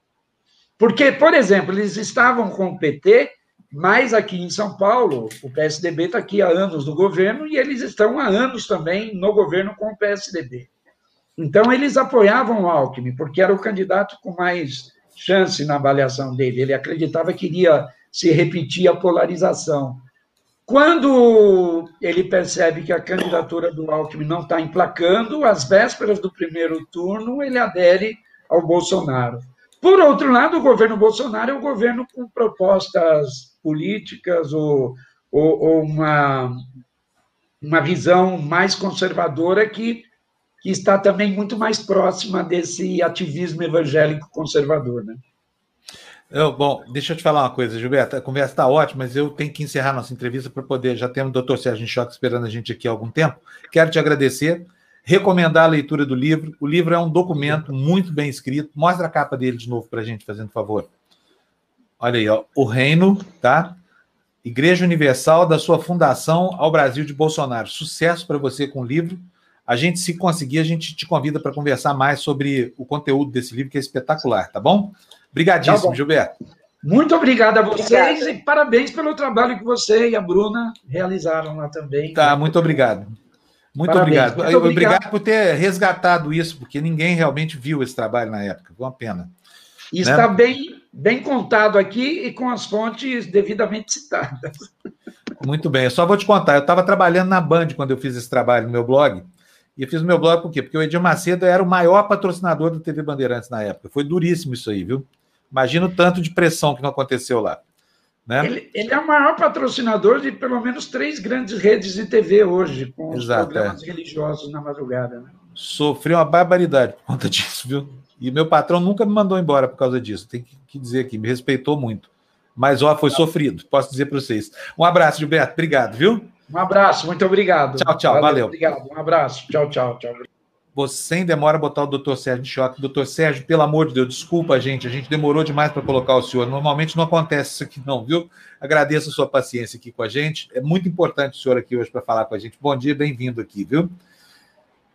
Bom dia. Bom dia a todos aí. Satisfação estar aqui. Bom, gente, vocês conhecem o, o doutor Sérgio Nishioca, né? Ele é graduado em medicina, residência em doenças infecciosas parasitárias, mestre em doenças infecciosas parasitárias, doutor em epidemiologia, foi professor de doenças infecciosas parasitárias da Faculdade de Medicina da UFO, minha cidade, já não é mais. Aliás, o pessoal está lá, está lamentando muito que o senhor não está mais lá, viu? Já recebi várias reclamações aqui no, na aba de comentário. Doutor Sérgio não é mais da UFO. É uma pena. Doutor Sérgio, olha, estamos vendo notícia aí no jornal todo dia é, de que o relaxamento das medidas de, de, contenção do contato social provoca uma recidiva da doença. A gente tá, hoje está acontecendo no Rio de Janeiro. Agora, a pressa dos governadores para voltar à aula, essa coisa toda, não pode colocar fogo nessa pira armada dessa doença, doutor Sérgio? Bom, é, uma das coisas que nós temos, vamos dizer, certeza que vai acontecer com a, o retorno às atividades é que vão, vão aparecer novos casos. Isso é quase que matemático, né? Isso é, tem muitas dúvidas, mas tem uma certeza que é essa, né? A, a questão é que, nesse momento, é, eu tenho participado de grupos aí de, de, discussão com o pessoal da academia, e existem muitas pessoas que defendem é, uma posição bem mais é, conservadora no sentido de, de, não só de se diminuir a, ou de impedir a volta às aulas, mas inclusive de adotar medidas mais enérgicas, como a questão um confinamento, né, de um lockdown. Isso daí é, assim, é defensável do ponto de vista teórico, mas do ponto de vista prático, eu acho realmente muito difícil de ser realizado, porque é, não existe vontade política para que isso aconteça. Então, eu acredito que pode ser controverso o tema, mas que é importante que parte dos esforços para se discutir a questão da Covid seria de intensificar as medidas de distanciamento é, social, de uso de máscaras, possivelmente de outras medidas que não têm sido muito adotadas, como o uso do protetor facial, é, lavagem de mãos e tudo, e tudo mais, porque me parece que é praticamente inevitável que vai, é, vá acontecer a volta, como já está acontecendo, né? Não só no Brasil, como em outras partes do mundo. É, e, e, no entanto, professor, é, o primeiro-ministro da Suécia disse ontem que finalmente eles estavam certos na estratégia que, uh, que uh, implantaram naquele país, ou seja, algum distanciamento social e nada mais. Né? não houve confinamento, praticamente não se usa máscara, e então houve um, um número grande de infectados, muito maior do que nos países vizinhos, Dinamarca, Noruega, mas, por outro lado, eles acham que, pelo menos algumas pessoas, algumas autoridades suecas hoje acham que tinham razão e que uh, finalmente uh, deu bom resultado. O que é que o senhor considera? É, eu considero que esse é um tema ainda bastante controverso. É, e recentemente eu, eu li um, um, artigo em que eu achei bastante ponderada a posição de quem escreveu, porque é, ele usou, procurou olhar as evidências que existem no momento é, do que a, a, a, decisão pelo não confinamento mandatório, né, obrigatório na Suécia, causou do ponto de vista da, da ocorrência da doença, de mortes pela doença, mas também de olhar o impacto econômico que isso é, teria acontecido na Suécia, tá? E, assim, é um, um, trabalho recente, foi publicado, acho que duas semanas atrás, e, na verdade, não, não tenho, assim, argumentos, assim, que são irrefutáveis para nenhum dos, dos, lados. Né? O que aconteceu é que teve, de fato, um número maior de, de, de casos e de óbitos na Suécia, é, comparado particularmente com outros países escandinavos, que são os países mais semelhantes e que a comparação é, é mais, é, vamos dizer, é, correta, né, do que comparar com outros países europeus, mas um impacto econômico, assim, um, assim a falta de impacto, né, uma, um menor impacto na Suécia, comparado com a Dinamarca, por exemplo, não foi, sim, é, com os dados até agora disponíveis, muito importante. Então, na verdade, não está muito certo o que, o que vai acontecer, porque você tem que medir não só o impacto para ambos os lados do que aconteceu até agora, mas do que vai acontecer daqui para frente. Porque como nós temos hoje em dia um, um número maior, uma proporção maior de suecos é, que já tiveram contato com o vírus, possivelmente uma segunda onda, se acontecer, vai ser pior na Dinamarca, na Noruega e vai ser menor na Suécia. Esse é, é um lado. Agora, vale a pena também mencionar que, ah, embora não tenha é, existido um confinamento ou um lockdown mandatório na Suécia, do ponto de vista prático, é, os suecos, espontaneamente, né, não foram forçados a isso, mas adotaram medidas de isolamento. Isso, muito embora você tenha citado aí a, a, alguns exemplos de da pessoa sair na rua, de não usar máscaras, etc., mas é, aconteceu um impacto importante. Por exemplo, existe nesse trabalho que eu, que eu, que eu citei um, um levantamento do por, por um aplicativo de uso de, de, de, de trajetos né, de, de carro, mostrando que na Suécia, durante esse período mais crítico aí na Europa, no, mais no começo do ano, houve uma redução para 40% do usual, sendo que nos países onde, onde existiu o confinamento é, obrigatório, isso saiu para 20%. Tá? Então, assim, é, é, não dá para pensar, como muitas vezes se vê argumentar aí, que a Suécia adotou um liberou geral e que todo mundo é, é, saía na rua e não, não deu a menor bola para a Covid-19. Não foi assim, tá? Então, o confinamento não foi obrigatório, mas na prática aconteceu até talvez de uma maneira hum, é, comparável com a nossa, se não mais intensa do que nós tivemos. Doutor Sérgio, tudo bem? Bom dia. Bom dia. É, indo nessa mesma linha do que o Milton perguntou e o senhor estava respondendo, tem essa questão da imunidade de rebanho, né? É, que uhum. as pessoas que se contaminaram, elas vão evitar que, ou, que, que se expanda o número de contaminados, né? Isso porque supostamente quem se contaminou uma vez e sarou não se contaminaria uma segunda vez. Mas já tem estudos dizendo que a pessoa pode sim se contaminar de novo, né? Mesmo depois que sarada, não é isso? É, no início, é, sempre se discutia a questão da imunidade de rebanho é, com, em função de modelos matemáticos, por analogia com outras doenças, que se precisaria talvez 60%, 70% da população é, exposta ao vírus para que houvesse essa imunidade de rebanho. Lembrando que muito do que se sabe sobre imunidade de rebanho se sabe em função de estudos com vacina.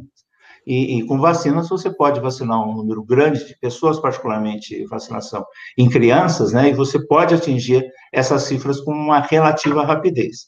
Por infecção natural, na verdade, nós estamos tendo uma, se não primeira experiência, mas uma experiência é, relativamente é, nova comparada com, com o que se conhecia anteriormente com outras doenças.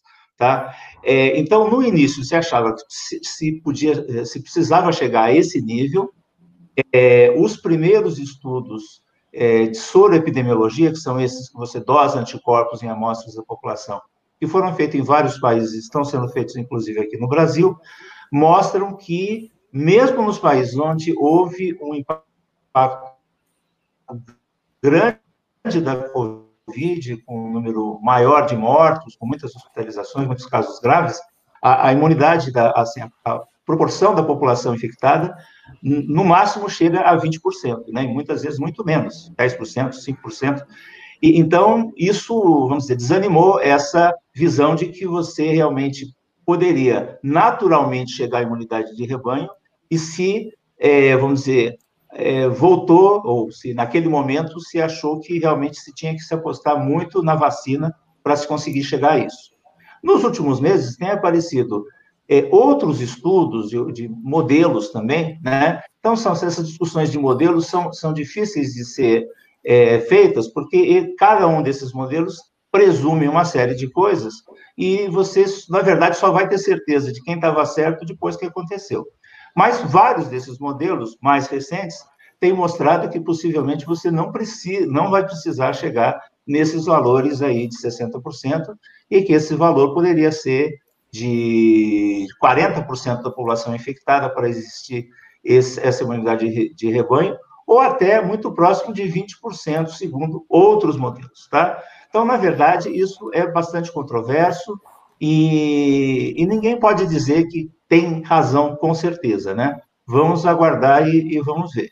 Mas isso muda muito realmente é, do ponto de vista de planejamento o que, que pode ser feito, o que não pode ser feito, né? Porque se for realmente um, um, uma cifra mais próxima dos 20%, então a questão de você liberar a, a, a, o comércio, liberar é, é, atividades, inclusive escolas, seria mais aceitável, né? Se for realmente o que se pensava antes, ou um número intermediário, 40%, 50%, 60%, aí fica mais temerário pensar nesse tipo de atividade em termos de impacto no que diz respeito à incidência da doença e da, da, das formas graves e dos óbitos pela Covid-19. Doutor Sérgio, uh, eu, tô, eu, tô, eu vendo aqui o, o, os números do Brasil, tem uma curiosidade aqui que, que, me assalta aqui toda vez que eu vejo isso. Por quê? Porque nós temos aqui uma, uma condição que parece não se mover nem para cima nem para baixo, tanto no número de mortes quanto no número de infectados. Fica aquela curva assim no, no platô, a gente não baixa nem sobe. Eu, eu tenho uma desconfiança aqui, mas eu não sou médico nem nada. Quero perguntar para o senhor: isso é porque a, a população aderiu à máscara e, e ao álcool gel como uma prática corriqueira? Que está contendo, por exemplo, uma explosão dessa curva? Porque a gente, eu, outro dia, semana passada, fui fazer uma viagem, eu desisti, não, eu viajar de ônibus aqui para o litoral de São Paulo e acabei não indo porque o ônibus ia lotado, rodoviária não tinha um lugar de álcool gel, só tinha um túnelzinho assim, onde a gente passava e tinha um spray de, de, de álcool gel, assim mesmo não estava funcionando. Quer dizer, o que eu vi ali é uma situação de completa normalidade. Eu fiquei muito assustado com aquilo, desisti da viagem. Mas eu queria saber do senhor se o que está impedindo o crescimento dessa curva é essa prática que não havia nos primeiros, nas primeiras semanas da pandemia. É, tudo leva a crer que, que as medidas de distanciamento social que foram adotadas, se não em larguíssima escala, por uma porcentagem, acho que não desprezível da, da população, é, eu não posso, como eu, eu, eu mesmo estou ficando em casa boa parte do tempo e saio relativamente pouco na rua, eu vejo só essa área onde eu moro para onde eu vou, né? mas eu vejo que, nesse, na minha experiência pessoal, que boa parte das pessoas tem respeitado o distanciamento. O uso de máscara é, assim, raríssimo. Aqui eu vejo uma ou outra pessoa é, sem máscara, mas o uso correto da máscara é uma minoria, né? A grande parte das pessoas não usa corretamente a máscara.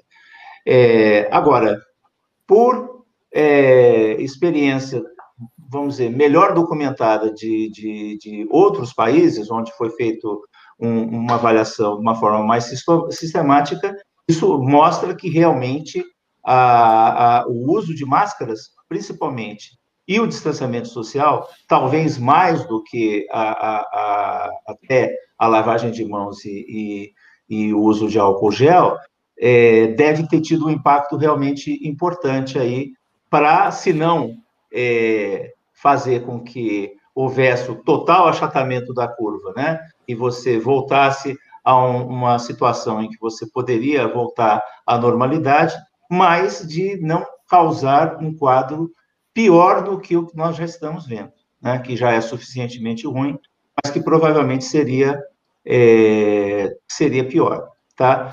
É, infelizmente, como aqui houve assim muita politização da questão da adoção das medidas de proteção contra a Covid-19, é, é, não foi tão bem feito quanto poderia ter sido, né? A, a, o, o, isolamento social, como ele foi proposto aqui, ele realmente não foi seguido à risca, e nós poderíamos ter tido um impacto menor. Agora, um outro aspecto que, que tem que ser levado em conta quanto a essa situação em que nós estamos vivendo aí há semanas, em que nós temos um número relativamente constante de casos e de, de óbitos, é que você está agregando dados de diferentes partes do país.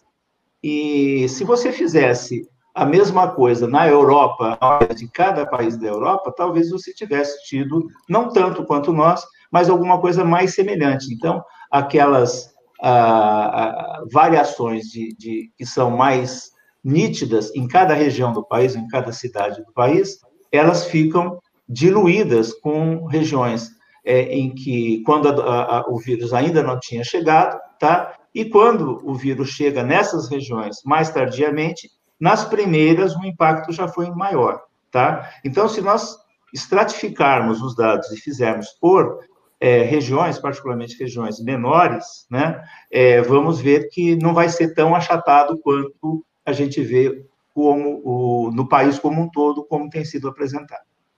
Doutor Sérgio, olha só, desculpa, Blas, só para mostrar uma coisinha aqui para ele. É o seguinte, eu, o que me incomoda é isso aqui que eu vou mostrar para o senhor. Olha, quer ver só? É, vou mostrar aqui os dados da, da, da Covid aqui no, no mapa da ONU. Deixa eu ver se é essa. É exatamente isso aqui, ó. Isso aqui é a curva do Brasil, né? Quer dizer, a curva não, é o platô brasileiro aqui, ó, tanto em, em, relação ao número de casos confirmados quanto ao número de mortos, existe aqui uma quietude aqui nessa, nessa área, que eu vou botar uma, a linha da média para vocês verem. Olha só, e o que está acontecendo? Olha, a gente está subindo linearmente aqui no número de mortes e no número de, de, de, de casos infectados. Uhum. É, essa, é, essa curva aqui não caracteriza um achatamento, pelo contrário, ela, ela, é muito persistente. Nos países europeus, por exemplo, que tiveram foram pegos assim pelo elemento surpresa do vírus, isso aqui, depois de dois meses, a curva fazia, começava a declinar. Aqui no Brasil, não. Já dá para prever, com base no comportamento dessa curva, quanta gente vai morrer aqui? Se a essa altura nós estamos com, com 115 mil mortos, quase, doutor Sérgio? Olha, Fábio, Fábio só uma coisa, doutor, peraí, só uma coisinha. Vocês viram que o pai do Flávio Dino também faleceu? É, ontem teve, teve isso. Eu preciso checar isso direitinho, porque ontem ele morreu várias vezes, assim. Eu até dei os pesos para o Flávio Dino, tive que retirar os é, pesos, tá. coisa absurda, assim. Porque estava dando como verdade, mas é, é provavelmente tá a notícia hoje, tá, nós estamos. A André está tá. checando para a gente essa informação aí, tá, tá bom? Fala, doutor Nishioca, desculpa. Então, é, voltando né, à sua pergunta, é, eu não sei se ficou clara a minha explicação anterior, mas o que eu quis dizer é o seguinte: se você pega dados do Brasil como um todo, apresentar essa curva como você apresentou, o Brasil, na verdade, é uma somatória de diferentes regiões onde o vírus chegou em momentos diferentes e se espalhou de maneira também é, desigual, tá? Então você teve, é, por exemplo, no Amazonas você teve um momento crítico, né? A gente vê essa criticidade é, no, no, no, receio, né? O, o, o que, que, houve, chegou, acho que acontecer em alguns momentos do sistema de saúde não dar conta do número de casos graves e a questão lá dos, dos, do, do, número de enterros, da sobrecarga de trabalho do pessoal aí encarregado aí é, do, do, dos enterros, tá? E depois, é, vamos dizer, arrefeceu naquela região, em outras regiões, no, no Belém, Belém do Pará também, é, e em, em regiões que inicialmente estavam poupadas no que diz respeito à Covid, não poupadas totalmente, mas onde o impacto da doença, é, da infecção, era muito menor, como no sul do país, começou mais tardiamente, como no interior de São Paulo, como no interior de Minas Gerais, a haver, então, um, um aumento. Então, quando você é, faz, é, agrega todos esses dados como dados do país, você tem uma tendência a esse achatamento porque são momentos diferentes onde é, é, curvas que, que, seriam, vamos dizer, mais breves, tá? E não necessariamente com um pico muito elevado, mas com um pico mais nítido, tá? E uma queda também mais nítida, eles desaparecem quando você faz essa, é, é, é agrega esses dados, tá?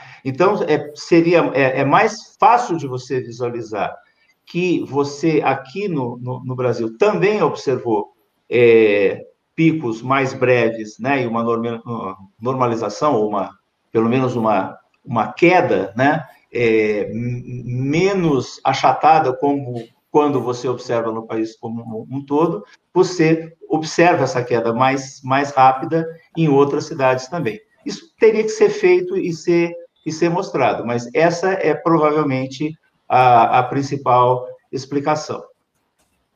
Doutor Sérgio, uh, eu queria saber, o, o, em termos de, de uh, outras pandemias de coronavírus, uh, nós, via de regra, pelo que eu li, nós tivemos uma segunda onda, às vezes até uma terceira onda.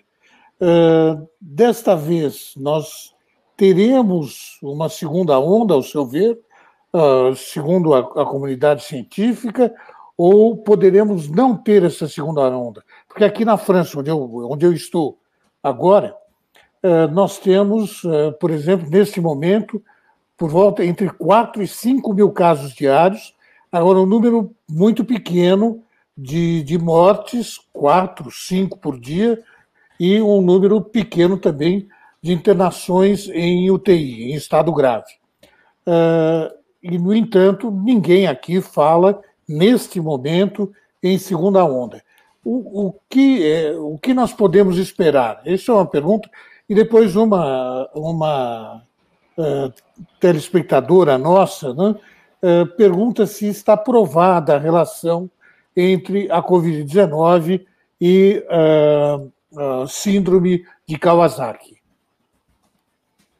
É, então tá. A, a questão da, da, segunda onda, no início da discussão, quando surgiu a, a, a, a pandemia, é, isso era dado como favas contadas, né? Que, que é, ela existiria, até porque é, foram adotadas, né?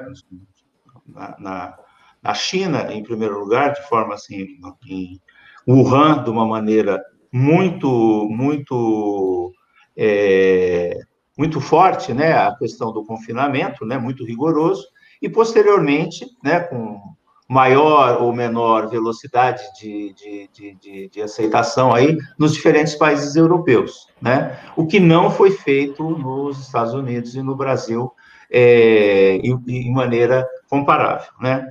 Então, nos países onde se fez esse confinamento, o, o que se esperava e que se conseguiu, na verdade, era que realmente houvesse uma diminuição importante de, no, do número de casos e do número de, de, de, de óbitos também, né, que vem, é, que acompanha, e que, então, existiria uma diminuição da probabilidade da, da doença se, se ser transmitida, porque muito pouca gente estaria circulando, o número de contatos seria pequeno, é, mas é, o custo seria que você não conseguiria, então, uma imunidade de rebanho muito alta, né? Como de fato aconteceu, né? Você tem aí na Espanha 5%, na França também mais ou menos isso, pelo, pelo que eu sei, menos de 10% com certeza, como o país como um todo, né? Devendo haver diferenças regionais.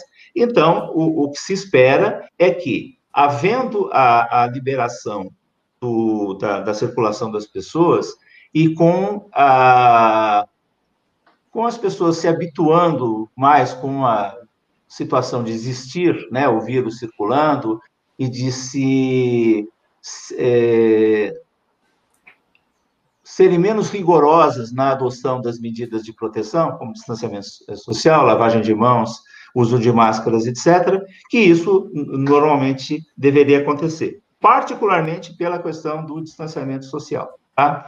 É, isso, então, é, é, de se esperar, se for né, o que se pensava antes aí, de que você deve é, aguardar uma imunidade de rebanho muito alta, aí de 60%, sei lá, para que realmente haja uma proteção da população como um todo, é de se esperar que tenha esse segundo pico tá? O tempo tem mostrado que as coisas não são tão, é, vamos dizer, é, pelo livro, né, como se achava que iam ser. Então, assim, como esse seu exemplo aí, é, do, de, de, ter voltado a ter um número de casos, é, vamos dizer, não desprezível, mas que o número de mortos caiu bastante, isso é algo que não se falava no início, tá? Por que, que isso está acontecendo? Certezas não, não, temos nenhuma, mas uma das possibilidades é que, assim, o, o número maior de pessoas mais suscetíveis a, a, a, a se infectar, não só por questões de imunidade dessas pessoas, mas também por questões de comportamento, talvez tenha acontecido mais no início, tá? E hoje as pessoas, ou pelo menos uma porcentagem não desprezível das pessoas que são é, suscetíveis ao vírus, é, talvez tenham, por motivos de imunidade contra outros coronavírus, imunidade natural, que não propicie que elas, em se infectando, desenvolvam forma grave da doença, ou também que elas é, adotem, sejam pessoas que adotem comportamentos é, que previnam a infecção se não prevenindo totalmente que elas se infectem pelo vírus, mas que elas se infectem por um inóculo menor do vírus, o que poderia levar a uma forma menos grave da doença. Tá? Doutor então, existem Sérgio. estudos. Por... Ah, não, não, Posso desculpa, não queria interromper, achei que o senhor tinha completado o raciocínio. Desculpa. Não, não, era só para complementar que existem isso. Tem, tem é, estudos, por exemplo, com não só com máscaras, mas também, mais recentemente, tem aparecido alguma coisa com uso de protetor facial, que mostram que, eh, por exemplo, naquele navio lá do, do uh, Diamond Princess, se não me engano, lá no começo, né, e outros navios, aqueles cruzeiros que tiveram surtos, quando as pessoas no início não usavam máscara, né, o uso de máscara não era feito de uma maneira mais rigorosa, é, quem se infectou teve uma porcentagem muito mais alta de doença, tá? E, inclusive uma porcentagem de doença grave e de óbitos. Nos cruzeiros mais recentes, nos navios onde existiam é, lugares fechados, onde é, acontece, é, entra o vírus e há a transmissão, com o uso rigoroso de máscara e adoção dessas outras medidas dentro do possível de distanciamento social e de lavagem de mãos, é, o, a porcentagem de pessoas que desenvolvem formas assintomáticas é maior. Tá? Então, há é, indícios de que, se, mesmo que você se infecte desde que você esteja adotando essas medidas de, de, de, de proteção, é, você se protege no sentido de, mesmo se infectando, não ter formas mais graves da doença. Doutor Sérgio, muito obrigado ao senhor pela entrevista. Foi um prazer falar com o senhor aqui, tá bom? Vamos ficar torcendo aqui para que a coisa não, não, não degringole, né? Isso mesmo. Porque os ingredientes estão dados. Um abração para o senhor, obrigadíssimo, viu? Outro, tudo de bom para vocês aí. Tchau, tchau. Tchau, tchau. Gente, tem um prêmio aqui no Brasil que é um prêmio bastante democrático para escolher os parlamentares que se destacam todo ano. Esse prêmio ele é, é, é, promovido pelo Congresso em Foco, né, um portal de notícias sobre o processo legislativo brasileiro.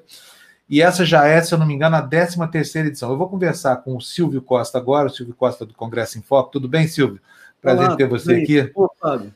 Tudo Bom jóia. Dia. Olá, Juliana, Bom, Milton, tudo, tudo bem? Muito prazer Beleza. em falar com você. Olha, nós estamos trazendo o Silvio por quê? Porque é muito importante a gente lembrar de vez em quando que a política não tem só tranqueira, não tem só porcaria, tem muita gente boa na política também e que as pessoas sabem reconhecer o trabalho de um bom parlamentar, tá? A gente não é daqueles que joga pedra em político de jeito nenhum, por quê? Porque a única solução para né, os impasses todos aqui da, da nossa contemporaneidade está justamente na política, é a valorização da política que vai resolver os problemas que a gente tem tido aqui no Brasil, né? Inclusive fazendo com que as pessoas aprendam a votar direito, porque precisa tratar essa seara com mais seriedade que ela tem sido tratada pelo eleitor também. Então, o Silvio está aqui para dizer para a gente sobre o Prêmio Congresso em Foco. Eu já vou dizer aqui que é, é, nós vamos ter um dos parlamentares agraciados esse ano, que é o Molon, vai estar aqui daqui a pouquinho com a gente. Ele foi a escolha, é, o melhor, segundo jornalista, e o melhor também em defesa do meio ambiente, né, Silvio? Isso. É, e o grande premiado desse ano foi o Marcelo Freixo, né? E, e tendo também a, a Luiz Erundina, que estava que teve presente em todas as edições entre os, os mais votados, né, Silvio? É um desempenho incrível dela, ela é muito respeitada. Silvio, vamos lá, como é que é a escolha dos vencedores? Como é que se chega ao melhor parlamentar do ano? Pois é, são três instâncias né, de decisão. Tem uma votação que é da internet, nessa o Freixo foi o mais votado na Câmara e o senador Paulo Paim mais votado no Senado. Agora, a gente também faz a escolha dos jornalistas que cobrem o Congresso e uma escolha de um júri especializado. Então, são, você tem a visão do júri, a visão dos jornalistas e a visão do público que vota na internet. Essa disputa na internet costuma dar um colorido assim muito legal, a premiação, disputa, os parlamentares fazem campanha, etc. E esse ano teve um fator assim decisivo, eu acho, que foi um vídeo do Felipe Neto, que é popularíssimo, né, pedindo votos para o Marcelo Freixo, e, e, e, numa, numa campanha assim, muito forte ali nos últimos dias de votação. Isso certamente contribuiu para o resultado na votação digital.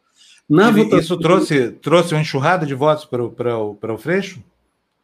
trouxe enxurrada é, de porque votos. o cara tem 38 milhões de seguidores, o cara é uma potência, ele tem, deve ter mais audiência do que muita rede de televisão no Brasil hoje em dia, né?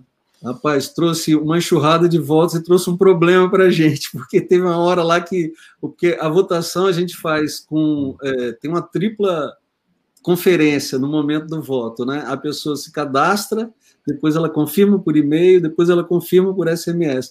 Então, assim, gerou tal enxurrada que, assim, é, até atrasou o envio de SMS. Se a gente não tivesse tido esse problema, provavelmente o número de votos e votos para o Freixo e para os senadores da esquerda é, teria, teria aumentado muito. Né? Agora, também tem a escolha do júri. O júri é, escolheu a senadora Elisiane Gama como a, o melhor nome no Senado e o deputado Fábio Trade como o melhor é, nome na Câmara, que são dois parlamentares é, nem tão conhecidos assim, né, a senadora Elisiane Gama do Cidadania, senadora pelo Maranhão, e o Fábio Trade é deputado pelo Mato Grosso do Sul, do PSD. Né? São é, um de perfil mais de centro, a outra de perfil mais de centro, centro-esquerda, foram as escolhas do júri. E os jornalistas, os mais votados foram o Molon na, na Câmara e o Randolph no Senado.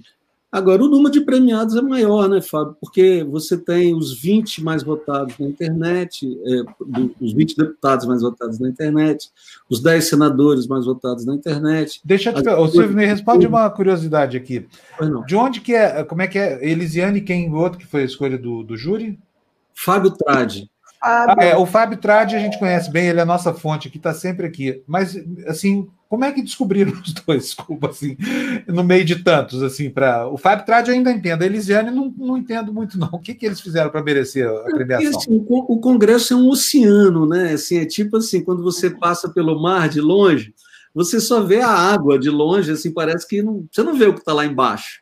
Né? O Congresso é um mundo, é um universo bem mais complexo do que a maioria das pessoas imagina. Em muitos aspectos, é, até mais negativo, tem muita coisa errada no Congresso. Mas em outros aspectos, mais positivo. Tem pessoas bacanas fazendo uh, bom trabalho lá, e assim tem, tem um saldo é, no ano, por exemplo, ali no março, abril, maio, é, o Congresso foi decisivo né, na resposta é, institucional à, à, pandemia, etc. Então, assim, é, há muitos parlamentares como esses que são pouco conhecidos do grande público, às vezes não aparece na, na televisão, não aparece tanto assim é, nos é, meios de comunicação, mas que fazem um bom trabalho. E o Júlio, o Júlio como ele tem um, um é um fórum de especialistas, ele tem esse olhar mais profundo, né? E faz Quem que é o júri? Quem que compõe o júri? Quem é, compõe o, júri? Esse ano, o, bom, o júri é sempre uma representação do terceiro setor, da academia, é, da área empresarial e da área trabalhista, né? E, e, mais um representante do Congresso Foco. Então, são cinco pessoas de campos diferentes da sociedade é, que definem os critérios, que têm plena autonomia de decisão e que chegaram nomes é, surpreendentes né, nesse ano, mas que, uhum. sem, sem, dúvida, parece que fazem mesmo um bom trabalho. Né? O Congresso Foco não escolhe os premiados, né, Fábio? Essa é, é uma característica do prêmio. Não, eu sei, é porque é porque é justamente, é, quer dizer, é, é a visão de quem conhece o processo por dentro, né, o júri. Você tem a opinião pública votando pela internet, você tem os jornalistas ali, porque a relação dos jornalistas com as fontes é uma relação muito especial, e você tem a visão da cozinha, né? a visão de dentro do processo, do chão de fábrica, vamos dizer assim. É isso?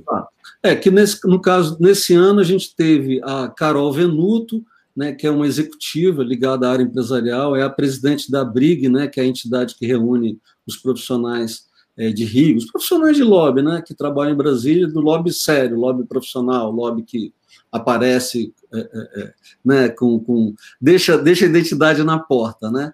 Aí a gente teve a Viviane Sena, que é do DIAP, que é ligado aos trabalhadores, a gente teve o professor Carlos Nobre, da academia, que está fazendo acompanhamento muito forte, principalmente é, na área ambiental, e a gente teve a Priscila Cruz, que é do movimento Todos pela Educação, e que também está muito voltado para uma vigilância é, é, do Congresso, sobretudo na área educacional. Então, são pessoas que têm um olhar é, diferente né, em relação é, é, ao Congresso. E na internet, obviamente, tem muito, tem muito impacto no resultado a força dos parlamentares nas redes sociais. Então, quem tem mais força nas mídias sociais é, geralmente escolhido nessa disputa na internet. Né?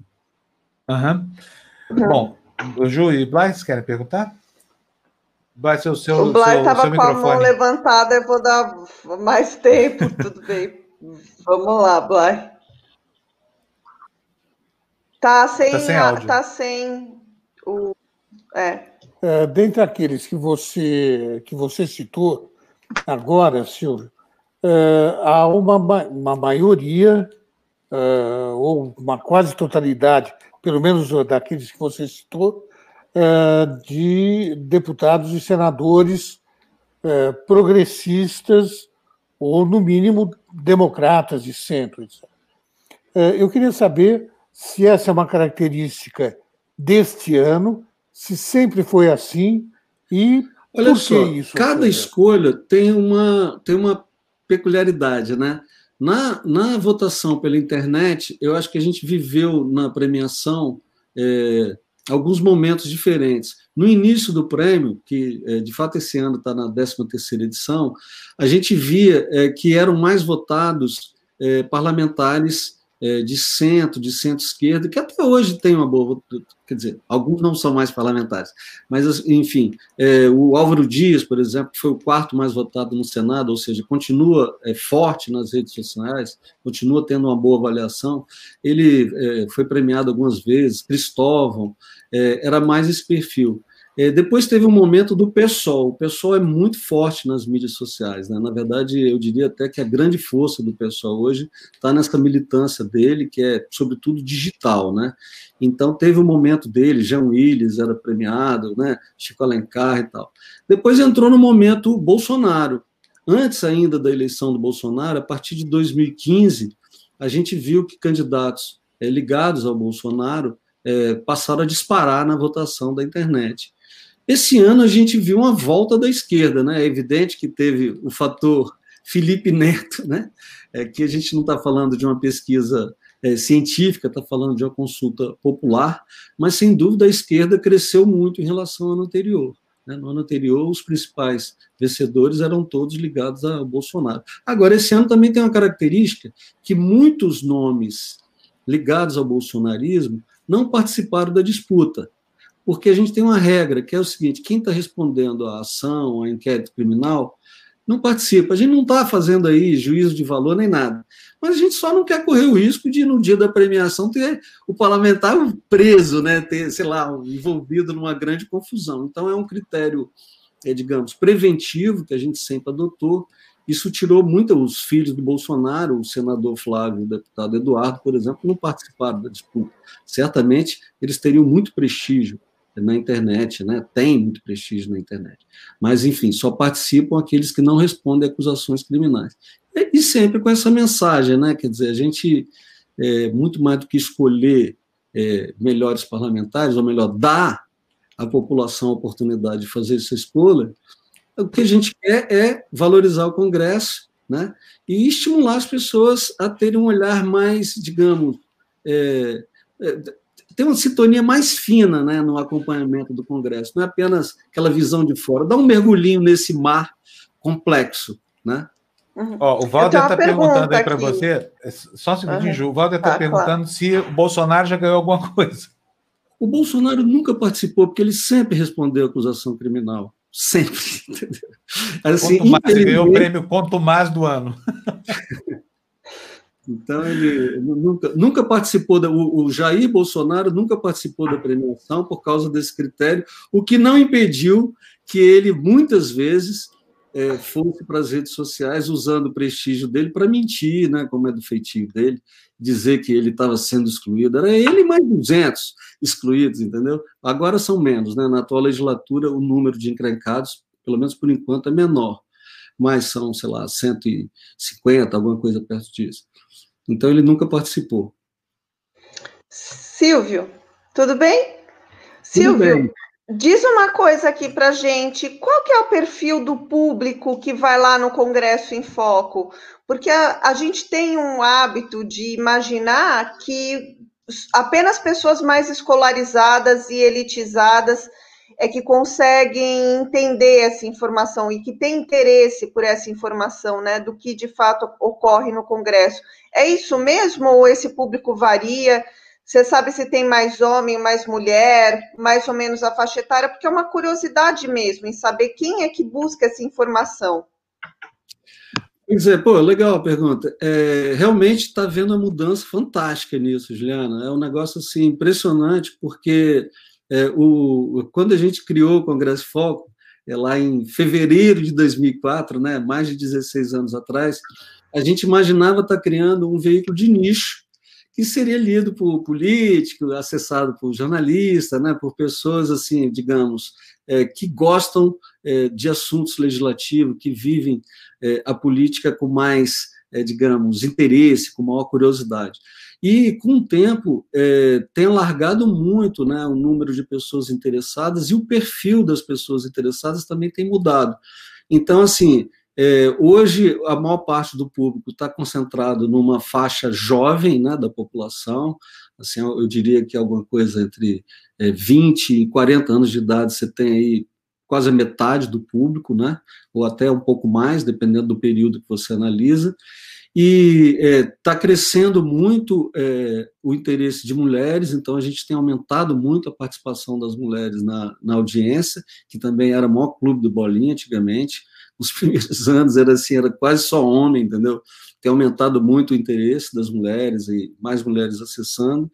Agora, evidentemente, os chamados heavy users, né, aqueles que acessam todo dia, entram toda hora, aí realmente é, é uma, é uma é uma, digamos, uma comunidade assim que é formadores de opinião, tomadores de decisão, assessores parlamentares, parlamentares, é, funcionários dos três poderes, assim, altos funcionários. Essa gente acessa mais, né, aqui em Brasília, né? Perfeito. O tá fechado, Fábio, micro. Desculpa, Silvio, obrigadão pela sua entrevista aqui. Eu tenho, tenho aqui uma curiosidade aqui. Eu sei que você não divulga isso, que você só vai até o décimo caso do Senado e vigésimo caso da Câmara. Mas quem foram os menos votados? Tem, não tem uma relação não, de menos divulga. votados, não, Silvio? A gente divulga. Divulga? Divulga, divulga então, a lista completa. É, quem entrar no Onde é que eu acho essa lista? É, quem entrar no Congresso em Foco vai encontrar um ícone é, prêmio, prêmio Congresso em Foco. Aí vai, vai é, se você entrar lá, vencedores 2020, é a primeira coisa no menu ali em cima. É, aí tem Deixa lá a lista completa dos vencedores, aí tem quem, então, os menos votados. Vamos ver aqui os menos votados. Então, vou acompanhar com vocês aqui, só um segundinho.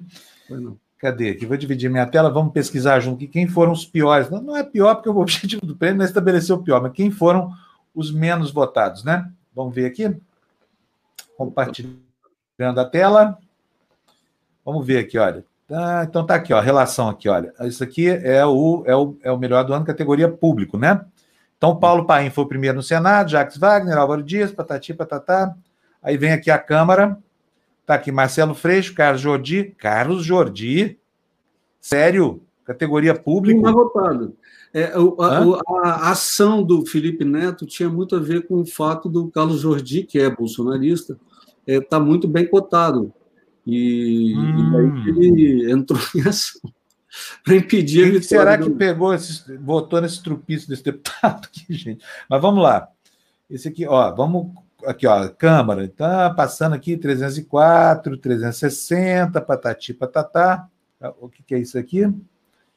Não, clima e sustentabilidade. Marcão Gomes, do PL do Rio de Janeiro, foi o 407 da Câmara. Abaixo dele, provavelmente, até chegar a 513, não houve votos, né? Mas queria saber o que, que esses deputados fizeram tão pouco assim para merecer essa menção não, não chega a ser uma menção desonrosa, porque está aqui pelo menos na ordem cronológica, na ordem, é, enfim, ordem de votos, né?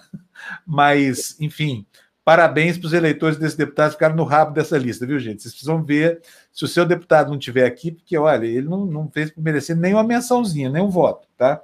Do público nós estamos falando. O Silvio devia dar ênfase para esse rabo da lista aí, sabia? É, mas olha só, aí tem que lembrar também o seguinte, que ele é o último da lista de fato, porque é, não tem mais ninguém. Os demais foram excluídos da votação por responderem a ações penais ou, ou a inquéritos criminais, entende? Então, Quer assim, dizer que são verdade, quantos são? 407, não... salvo engano, deputados participaram da disputa, né? Então não estão respondendo a nada. É, os outros não participaram. Muito bom, Silvio. Olha, brigadíssimo para você, viu? Pela sua Obrigado entrevista aqui. Obrigada. Um abraço para você, Silvio. Pode Tchau. Ah, pera aí, não vai não, Silvio, não vai não. Olha quem está aqui, ó. Chegou aqui, ó. Oi, Molon. Parabéns. Olá, tudo bem, gente? Muito obrigado. Molon, como é que você está se sentindo? Molon também já, já frequenta essa lista aí dos top faz tempo, né? Foi a primeira vez, Molon? Não, o ano passado você foi também, né? Ano passado eu também fui escolhido pelos jornalistas e eu aproveito a oportunidade para agradecer ao Silvio por organizar esse prêmio que é tão importante para a gente. O, o Panosice, é, é, para a gente, a gente diz que é o Oscar da política. E é mesmo, é mesmo, porque é um prêmio muito conceituado, muito respeitado dentro e fora do parlamento. Né? Então, para mim, foi uma honra enorme ser escolhido pela segunda vez. Eu fiquei felicíssimo. Vocês não podem imaginar a alegria da, da nossa equipe, dos apoiadores, né? e, e o quanto isso dá força para a gente continuar levando as pautas da gente para frente, né? Porque como é um prêmio muito prestigiado, muito levado a sério, isso ajuda muito a, a, a conseguir angariar apoio na sociedade para as pautas da gente, para as lutas da gente, né? Então, para mim, foi uma, uma alegria muito especial, sobretudo porque com 21 jornalistas de um júri tão qualificado, né? um júri consagrado de jornalistas e e, ao mesmo tempo, um júri tão diverso como esse que o Silvio fez questão de montar, né? porque tem pessoas de várias posições políticas ali, eu fiquei numa felicidade sem tamanho, vocês não podem imaginar. E também é, ganhando aí no voto popular é, em clima e sustentabilidade, que é uma área que eu tenho me dedicado muito, achei um reconhecimento muito importante do público, sem falar nos milhares de votos aí para como melhor deputado no voto popular também, não é? Então, assim, fiquei realizado, não podia estar mais feliz. Foi uma, uma noite inesquecível para mim. Uhum. E eu agradeço todo o carinho de vocês, aí, todo o apoio de vocês aí é, do Tertúlio, e também o Silvio é, por ele não desistir de fazer isso, porque é, é um reconhecimento que dá muita força para a gente. A principal recompensa da gente é ver isso, que o trabalho da gente está surtindo efeito, está sendo visto, reconhecido, está fazendo diferença. Né? Para quem vê a política como vocação, é, o reconhecimento é o que há de mais importante. Então, muito obrigado ao Silvio, a gente sabe o enorme trabalho que isso dá para ele. É, foram milhões de votos aí, né, Silvio? Então não é brincadeira organizar um prêmio desse, né? E, e cada ano melhor. Parabéns aí por tudo. Parabéns. Deputado, eu parabenizo, perdão. Não, eu só, só queria perguntar uma coisa, por, Fábio, certamente o, o Molon, uh, depois desse prêmio, não sei, é, é, é, um dos deputados mais bem informados né, do, do país, o Silvio, como excelente jornalista que é também, é um sujeito muito bem informado.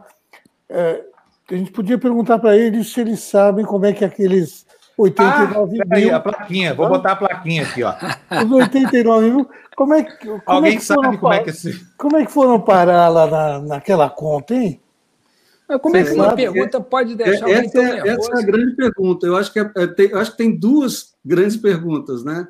Essa, que o Bolsonaro tem que responder, e a outra é o seguinte: é ao Procurador-Geral da República. E aí? Não vai abrir logo? essa, essa eu posso, essa eu posso responder. O artigo 147 do Código Penal em questão para ser investigado, pelo menos não, não há indícios de. Silvio, essa eu te respondo. Viu? No final do ano, não sei se você já entendeu, no final do ano, não, vai abrir uma vaga no Supremo Tribunal Federal. É, exatamente, exatamente. Um dos candidatos é um tal de Aras, acho que é, acho que é isso.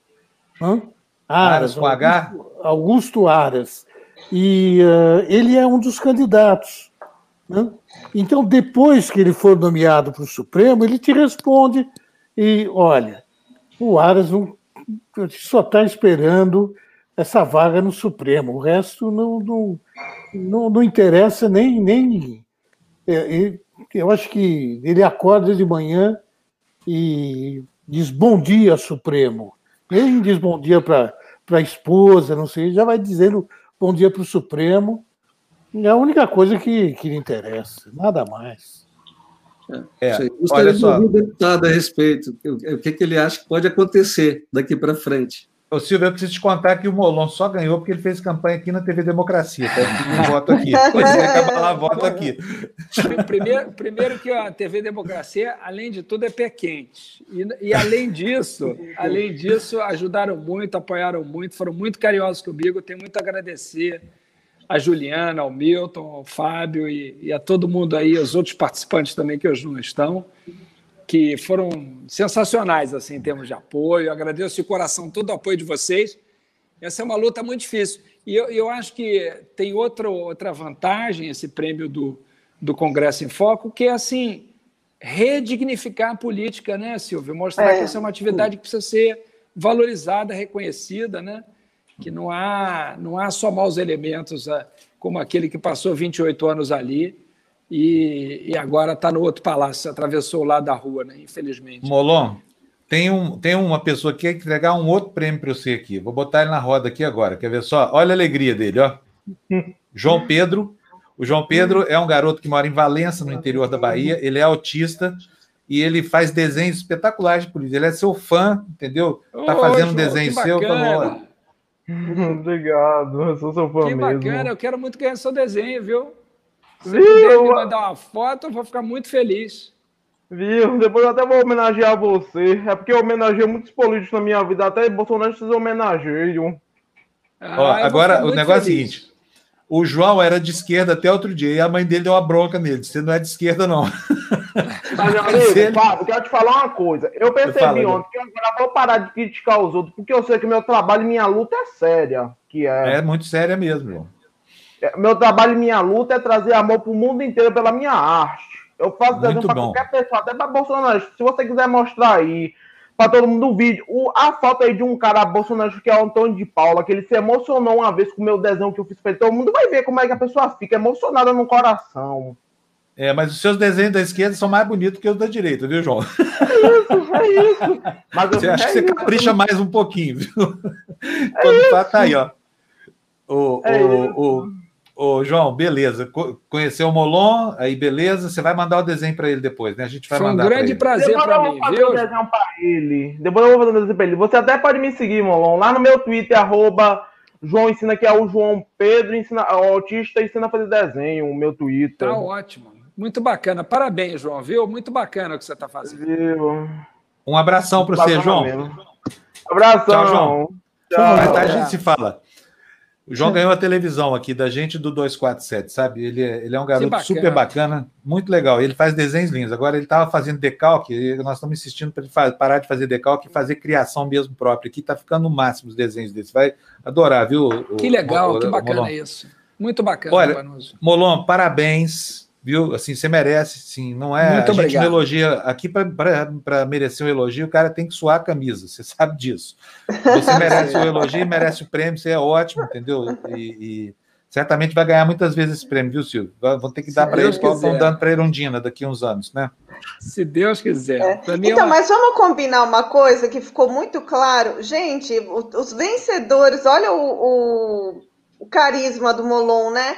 Todos têm carisma também. Não adianta ser só bom, né? Assim, é, tem, tem um tchan mais, tem um tchan aí, né? Tem, tem um carisma. A, a Samia Eu não sei se tem um tchan ou não. Eu sei que ele é bom é pra caramba. Como devo... é, o topete, é o topete do Molon. Molon, valeu, muito obrigado, viu? Muito Parabéns para você. Um prazer com vocês. Ô Silvio, só para não te deixar sem resposta, eu, eu lamento que a gente não possa representar contra o presidente por essa ameaça e essa injúria, porque, como você sabe, são crimes de, de ação penal condicionada à representação do ofendido. Né? Então, se o ofendido não, não, não provocar o Ministério Público, terceiros não podem fazê-lo né? por esse tipo de crime. Porque, se pudesse, ontem, ontem mesmo nós estudamos isso, tentamos ver se tinha como mandar uma representação, porque eu acho que é muito grave o que está acontecendo. É, eu conversava ontem com um jornalista, é, porque eu tenho grande respeito, da Brage, ele dizia para nós mudou de patamar o tipo de agressividade, né? Porque antes ficava no assédio, agora virou uma ameaça, né? Você dizer eu tenho vontade de encher a boca de porrada, evidente que isso é uma ameaça, né? E não pode um presidente da República fazer isso, né? A gente está ultrapassando todos os limites, né? É, me espanta um pouco quem tinha achado que ele tinha mudado de natureza, né? É igual aquela, aquela historinha da, do escorpião e do sapo, né? A natureza não se muda, né? A pessoa pode até ficar calada um tempo, mas quando abre a boca sai o que ele é, né? Agressividade, violência, né? arbítrio e, e sem liberdade de e sem liberdade ah. de imprensa não há democracia. Então vamos defender a liberdade de imprensa e os jornalistas, porque isso é importante para o Brasil e para a democracia. Não é apenas pelo jornalista, embora se fosse só por ele, também teríamos obrigação de fazer isso, né? Como ser é humano, é como profissional, né? Mas é mais do que isso, é importante para a democracia brasileira. É porque quando esse troglodita manda, diz que vai bater no jornalista, é como se ele estivesse dizendo que vai bater na própria liberdade de expressão. Não vai bater, ele vai ter que brigar com uma turma muito grande. Ele não vai dar conta. É. Né? E, e, a, e, a, e, a, pancadaria vai ser no plano intelectual, só simbólico e tudo mais, sabe? Porque a, a, a, época de bater, de dar porrada, de dar tiro, bomba, tiro, porrada de bomba, acabou, viu, Bolsonaro? Faz trinta e tantos anos já, tá? Ele não sabe ainda, alguém precisa contar para ele isso aí, viu, Molon? Que acabou é a ditadura. Mesmo. Chega, né? Chega, basta. Já, já passou todos os limites. Já passou muito tempo, né? É. Mas Molon, enfim, vamos em frente. Obrigadíssimo, parabéns. Muito obrigado, igualmente. Parabéns aí para o Silvio, que faz esse serviço sensacional para a democracia brasileira, para o Congresso. Muito obrigado, Silvio. Você não pode Obrigado, imaginar, parabéns ao senhor. Não pode, não pode imaginar a minha alegria, da família, da equipe de todo mundo, não pode imaginar, de verdade. E ao Panunzi, ao Milton, a Juliana, muito obrigado pelo carinho, por todo o apoio. Esse prêmio é de vocês também. Ó, oh, peraí, peraí, tem, um, tem um, alguém que escreveu um negócio aqui que eu tava morrendo de rir, que a gente já tem a loira do Tchan, a morena do Tchan, agora o grisalho do Tchan. tá muito boa essa. Foi o Tchau, Marcos. Um beijo grande, tchau, gente. Tudo de bom. Obrigadíssimo, viu? Silvio, obrigado para você também. Foi um prazer, viu? É, muito obrigado. Muito seu prêmio. Acho, acho muito importante ressaltar isso, né? Que tem político de qualidade, né? E tem na visão do público, tem na visão é, do público interno do Congresso, tem na visão do jornalista, que tem uma relação especialíssima com deputados e senadores, né? Então, valeu, Silvio, parabéns para você. Vamos tocando nosso barco, né? Legal, Fábio. Obrigado a você, a Juliana e ao Milton. Bom dia para vocês. Obrigada. Até logo. Isso mesmo. Tchau, tchau, tchau.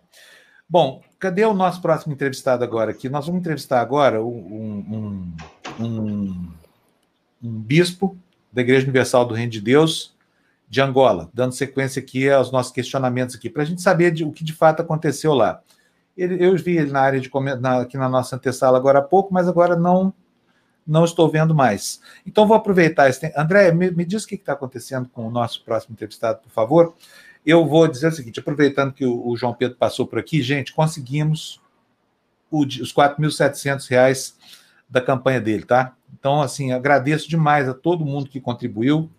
Vocês acharam que ele merecia e ele, ele vai receber a televisão dele. Eu não sei se, se a gente vai mandar o dinheiro para ele comprar, se a gente vai mandar. Acho que nós vamos mandar a televisão, que é o que, é o que a gente combinou de, de mandar para o João Pedro, né? E não, não conseguimos isso só sozinhos, hein? Foi preciso uma força. Essa força, eu, eu pensei assim, não andava, estava faltando dois mil reais, estava 2.850 reais, a gente precisava de 4.700. Aí, o que, que eu fiz? Liguei para o Leonardo Atushi, lá no 247.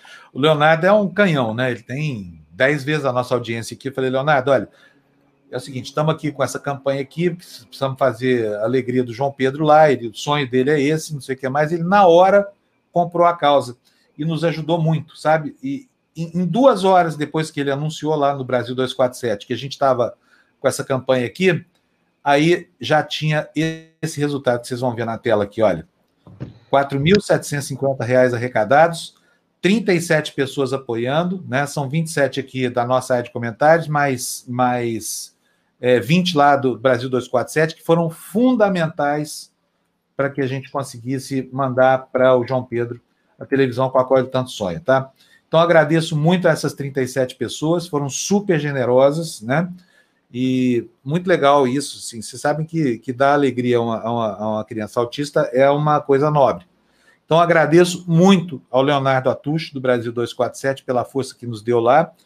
O, a televisão do João Pedro segue em nosso nome aqui da, da TV Democracia e também em nome do 247, porque o, o, João também frequenta lá o site. Ele, olha ele falando aqui, ó, que ama a gente. Legal isso aqui, né? Vai ser bacana. Nunca mais o João Pedro vai esquecer. Agora, ô João, fala para sua mãe que a gente é gente boa, tá? que a gente não está fazendo nada errado aqui, não, tá? Que aqui não tem esse negócio, é, sendo pode ser de direita, de esquerda, só não pode ser nazista aqui e fascista aí a gente não nem conversa, tá? É, espero que você aproveite bastante bem seu presente, tá? Eu vou ver como é que faz a retirada disso aqui. Logo, logo essa televisão tá chegando para você aí, tá bom? Beleza, gente, foi muito legal isso aqui. Depois a gente vai publicar a relação das pessoas que fizeram essa doação, tá bom? Uhum. Opa, o bispo está entrando aqui. Bispo Valente Luiz, lá de Angola, o bispo que foi mais ou menos como se funcionou como se fosse o líder dessa, dessa insurreição dos pastores lá. E no centro de tudo isso que aconteceu em Angola, tem duas questões aqui que nós vamos explorar bastante com, com o bispo Valente Luiz. A primeira delas é a questão da vasectomia. Eu insisto com vocês, isso é uma prática recorrente da Universal. A igreja nega, mas é mentira. Eles mandam sim os pastores fazerem vasectomia. 18, 19 anos, os bispos, que são maridos das, das mulheres do Edir Macedo, por exemplo, foram vasectomizados. Vocês acham que isso foi por quê? Por que, que um jovem que não tem filho vai, vai fazer uma, uma cirurgia que vai deixá-lo infértil para sempre? E aí começa toda essa história lá da adoção dos netos, essa coisa. Eu não quero entrar nisso, porque esse assunto já foi explorado hoje aqui, a gente não precisa revirar é, mais isso, né?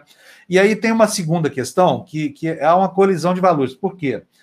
É, é um valor lá em Angola que as famílias sejam numerosas. Eles cultuam esse valor. As famílias são grandes, 10, 12 filhos. Isso não é só porque, ah, não faz assim, é uma, não, é uma cultura diferente da nossa, tá? E, e, enfim, tem, tem isso como valor. E aí começam a haver os problemas. Daí começam a aparecer é, é, acusações de prática de racismo, por exemplo, né? e é exatamente isso que a gente quer saber do Bispo Valente Luiz. Ele está aqui já na nossa sala, mas não está ainda com imagem nem com vídeo. Pergunta ao Bispo Valente se está nos ouvindo. Se tiver, para que ele para que ele complete aqui a, a comunicação. André, vê para a gente o que está acontecendo, fazendo favor. É, vamos esperar mais uns segundinhos aqui, porque eu, eu não quero derrubar a transmissão sem, ter, sem fazer isso. E aproveito para dizer para vocês o seguinte: olha só, quem quiser acompanhar essa história toda das denúncias lá de trás, às quais se refere, inclusive, o, o livro O Reino, né? Cujo autor a gente entrevistou aqui hoje, pode entrar no meu blog, os artigos estão todos lá, tá? É www.panunzio.com.br. Você bota lá IURD, né, de Igreja Universal do Reino de Deus, ou Edir Macedo, você vai chegar nesse material que eu, eu gostaria muito que fosse melhor aproveitado, porque na época em que essas matérias foram feitas, a partir de 2016, é, a imprensa brasileira simplesmente calou a boca, ninguém falou nada, ninguém disse nada, é como se nada disso tivesse acontecido. É, eu, eu, fiquei, assim, absolutamente chocado, porque pela primeira vez na vida eu vi um processo tão eficaz quanto esse de neutralização de um assunto. Blay, você já viu isso? Um assunto que. Isso me lembrou, inclusive, aquele bordão que existia lá no, no Estadão. No seu tempo existia isso lá, eu acho que ainda, porque a, a família Mesquita falava assim: ó, o que o Estadão não deu, então não aconteceu. Não tinha essa história lá? Fala, tá, tá fechado. Microfone. O micro. É. Se o Estadão não deu, ninguém sabe o que aconteceu. É, exatamente. Isso aconteceu agora. Olha, por incrível que pareça, nós estamos em pleno século XXI, tem uma multiplicidade de fontes, né? As pessoas se gabam de, de ah, não existe mais tecnicamente como exercer a censura, pois aqui está um assunto que foi absolutamente censurado. Uhum. E não é censurado por força de, de ah, havia um, um, um, assim, um fator muito grande em cima disso, uma razão de Estado. Não. Sabe por quê? A imprensa calou a boca porque ela foi conivente com essa coisa toda aqui. Ela ficou com medo de apurar. Ela não foi atrás das pistas que a TVI levantou lá em Portugal e que depois a gente veio aprofundar aqui no Brasil. Não foi, simplesmente não aconteceu. É um assunto que ninguém sabe, ninguém conhece. Mas se vocês quiserem conhecer, está lá no nosso blog. Eu acho que nós não vamos ter entrevista com o bispo, viu? Eu posso mostrar uma coisinha aqui dentro do assunto? Será que dá para vocês lerem, ó? Da folha aqui, ó. Evangélicos críticos de Bolsonaro criam bancada alternativa. Eu sei que está com reflexo, né? É, bancada alternativa no Congresso. Então, ó, tem bastante. Aqui, ó, uma matéria da quantos, Folha, ó. Quantos são, quantos são, Ju, os, os evangélicos críticos do Bolsonaro? Não, não sei, mas eu, eu acho interessante esse movimento, sabe? De, de crentes evangélicos que estão buscando uma outra alternativa, né? De preservação e manutenção da sua fé que não seja fundamentalista e que, enfim, é uma bancada evangélica popular chamada. De, de quando é o jornal? Do dia 19 desse mês. Eu vi essa 19. matéria. Eu vi. Achei Agora, legal, é um movimento novo dentro da própria igreja que é, é contra o fundamentalismo, né? Então, acho importante a gente acompanhar e ficar de olho, porque a gente vem pedindo essas mudanças. É claro que o, o, o, é muito maior né, a, a, parte fundamentalista do que essa. Essa é só uma, uma partezinha pequenininha, mas tá aí, já nasceu, né? Agora esperar que cresça. É, bom, é que não existe nada que vincule formalmente a posição religiosa da pessoa, suas convicções, suas crenças, e uma posição ideológica. As duas coisas estão desconectadas, assim, não tem obrigação. No, no, Brasil, você tem uma, uma associação com uma vertente né, do neopentecostalismo, que é essa da, da, da teologia da prosperidade, que ela converge sempre para o governante de turno. Né? Sempre que, que, que essas igrejas todas, vocês sempre vão ver elas grudadas com, os, com esses governos aí. Por quê? Porque essa é a essência delas elas são, não são apenas igrejas, né? A igreja é atemporal, ela não tem uma causa assim. Muitas vezes você vê assim, a igreja católica tem hora que está ao lado, ao lado da, da, das grandes causas populares, ao lado, às vezes ela está a, reboque da opinião pública, né? Por exemplo, no que diz respeito a celibato de padre, né? Você teve aqui na década de 60, 70, você teve uma atuação muito grande de uma ala da igreja à direita, que era muito expressiva e representativa, né? Dos movimentos conservadores. Hoje isso está tudo junto com o movimento neopentecostal, mas não quer dizer que a igreja é, é, é evangélica principalmente a histórica, tenha qualquer tipo de vinculação com um movimento de esquerda de direita, essa coisa toda. Tem agora por quê? Porque a, a péssima qualidade dos pastores leva a fazer com que haja esse, esse atrelamento, né? Mas não há, né? Então, assim, eu vejo com bons olhos essa diversificação. E aí fica a questão aqui, ô Ju, você que é cientista política, uhum. por que, que a esquerda perdeu a, a, a, a interface com o movimento neopentecostal? Porque basta lembrar o seguinte: o, o vice do Lula, o Zé Alencar, era indicado de um partido pentecostal, TRB. Uhum. Onde é que perdeu a perna, na sua opinião? Na minha opinião, ixi, vai começar a polêmica aqui. Então, vou dar minha opinião verdadeira não, e baseada no que eu já li. Não polemizar demais também. não, não é.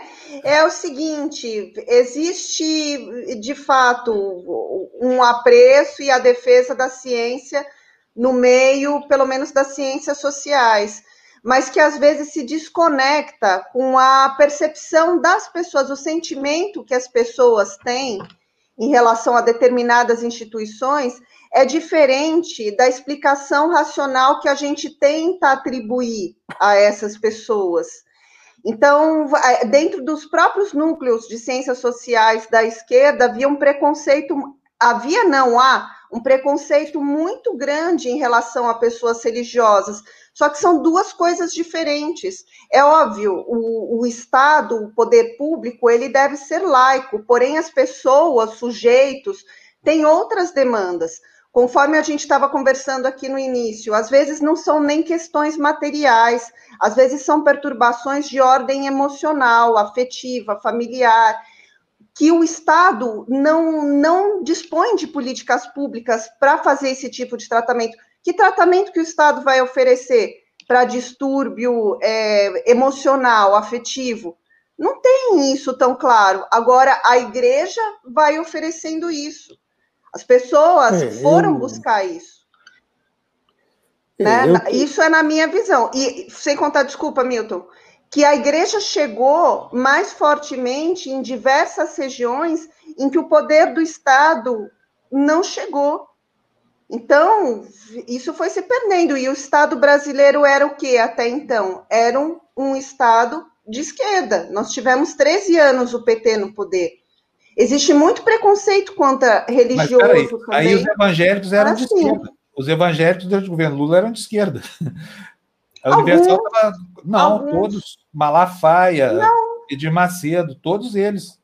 Eles eram de esquerda. Não, mas eu tô, eu tô querendo dizer em relação à eles, população. Quer dizer, eles não eram de esquerda, porque eles não são nada, estavam juntos, né, colados com o governo. E havia um coro. Olha, o, o, o assim, não é segredo para ninguém a relação que, que, que, que, o poder sempre manteve com essas igrejas. Onde tem poder, eles estão. Né? E durante o governo Lula, estavam juntos com o Lula, e durante o governo da Dilma, estavam junto com a Dilma. Saíram não décima hora. Então não se pode dizer, ah, não, que o bispo Edir Macedo seja de esquerda, o Malafaia. Não, mas estavam lá grudados lá na, na teta da vaca, né? Da mãezona falando. Eu acho que são duas, são duas coisas diferentes, Fábio. Uma é uh, o posicionamento político-ideológico dos, uh, dos bispos, dos pastores. Né? Uh, e, obviamente, eles estão interessados em ficar do lado do poder porque isso vai lhes trazer uma série de vantagens, por exemplo, entre outras coisas, a manutenção uh, da situação privilegiadíssima das igrejas não? do ponto de vista fiscal, do ponto de vista tributário. Não? Então, uh, eles querem ficar muito próximos sempre do poder.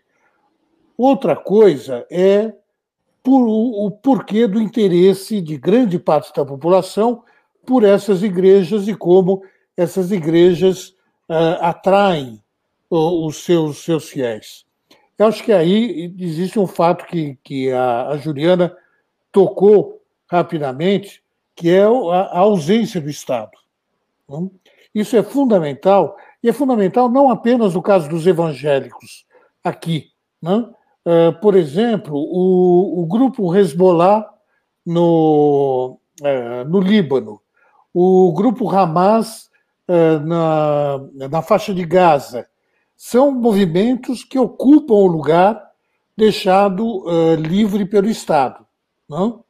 Uh, eu não concordo muito com a, com a Ju quando ela fala do, da, da ausência do Estado que poderia, que não poderia assumir um papel maior, por exemplo, no fato de, de problemas familiares, etc. Eu acho que sim, o Estado poderia ter uma, uma política de, de auxílio, por exemplo, do ponto de vista psicológico, é, coisa que existe. Não, então poderia, na... mas não tem. Foi isso que eu quis dizer. Não é que eu acho exato, que não, não poderia.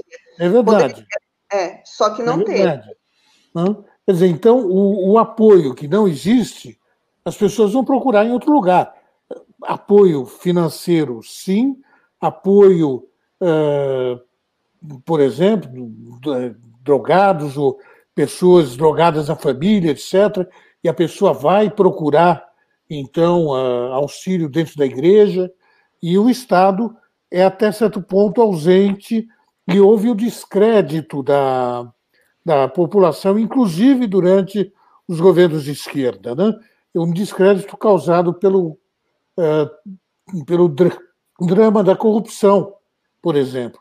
Isso pesou muito, pesou, é claro, na eleição de Bolsonaro, na derrota do PT, não? as pessoas votando contra o PT, e uh, também no fato dessas pessoas irem procurar uh, auxílio dentro de uma outra comunidade, que então é o, a comunidade evangélica pentecostal.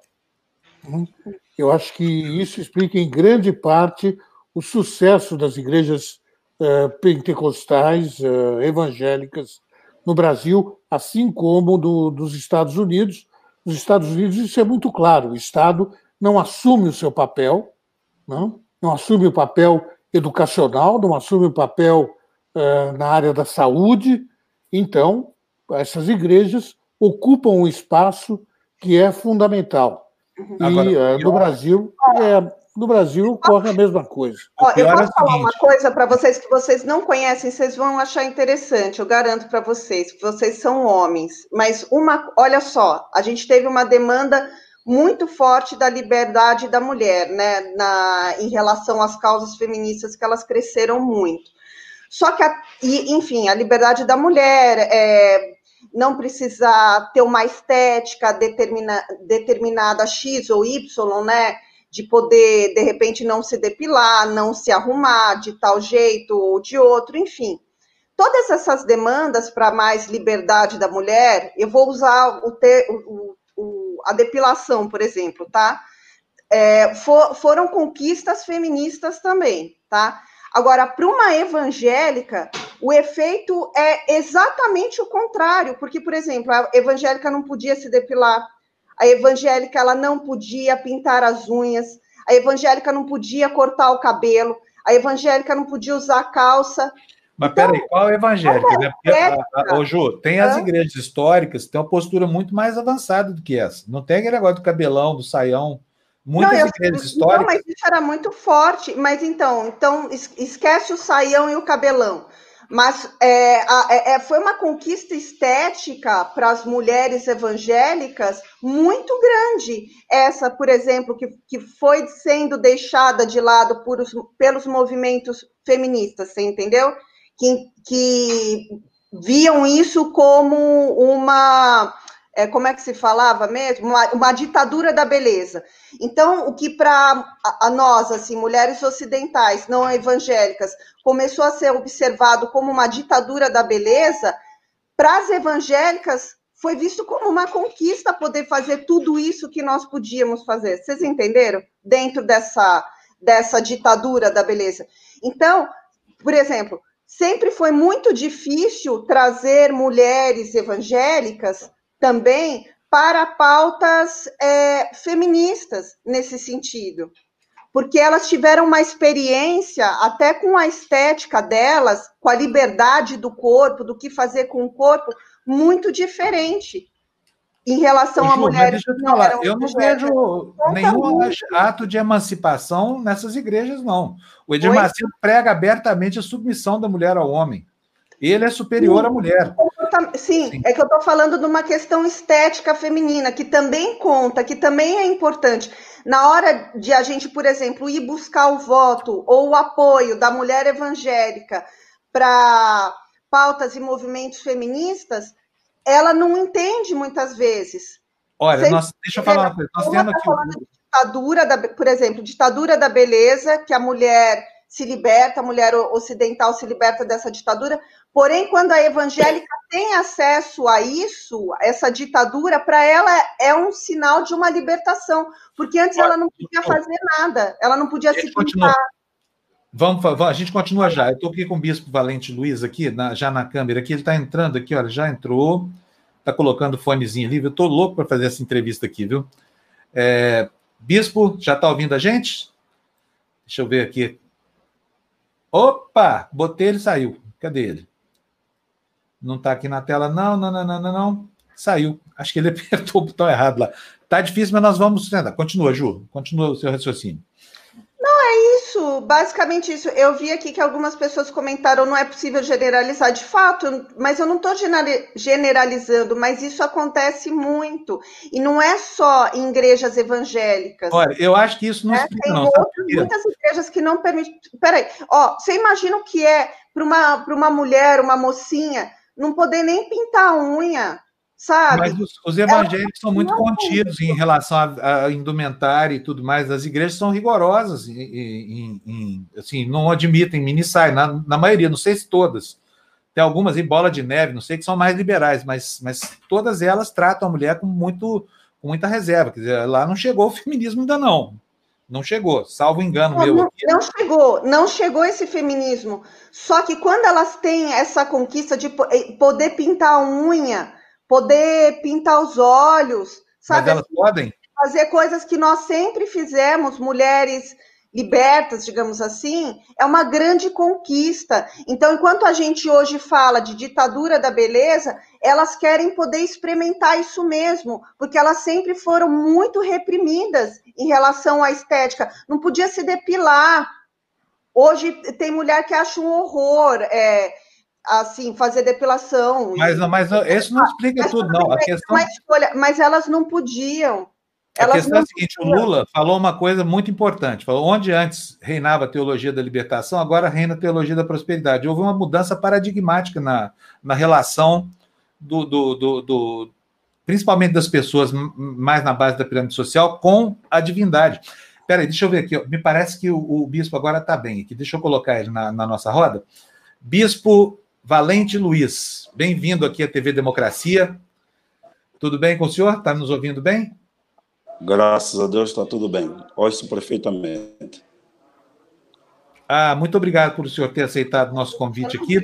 O bispo Valente Luiz é uma das pessoas que orientaram esse movimento de essa verdadeira insurreição que aconteceu lá em Angola com relação à orientação que os bispos brasileiros davam à Igreja Universal de lá. Bispo, nós ouvimos aqui outro dia o. Como é que é o nome do senhor da, da TV Radical? Desculpa, eu não sou bom de, de nomes. Armando. Armando. É, o Armando, exatamente. E, e ele falou que há elementos, inclusive, é, de racismo nessa história. Eu queria saber do senhor o que, foi que aconteceu e por que, que os angolanos ficaram tão irritados com a orientação da Igreja Universal do Reino de Deus aí em Angola. Por que, que vocês tiraram os brasileiros da gestão dos negócios da Universal de Angola? De princípio, o meu boa a todos. É, nós, povo angolano, somos um povo hospitaleiro, somos um povo, na verdade, não muito diferente com o povo brasileiro. É, na verdade, nós não se irritamos com os brasileiros. Nós temos muitos pastores, bispos que são brasileiros e continuam como nossos amigos. O que levou nós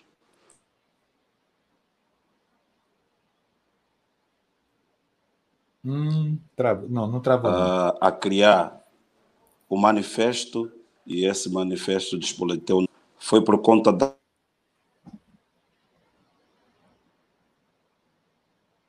Quando me refiro às práticas, estou a me referir branqueamento de capitais, estou a me referir às injustiças, como falou bem a respeito da discriminação que existe dentro da igreja e realmente essa discriminação existe. Vou apenas contar aqui um facto que aconteceu, né? Que aconteceu comigo. Eu falo na primeira pessoa. Aconteceu comigo.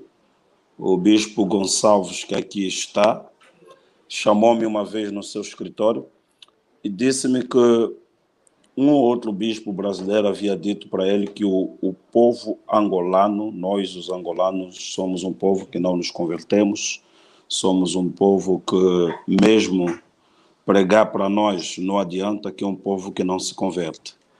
Então, só a partir dali já podemos começar a entender a discriminação que existe dentro da Igreja Universal do Reino de Deus, especialmente aqui em Angola.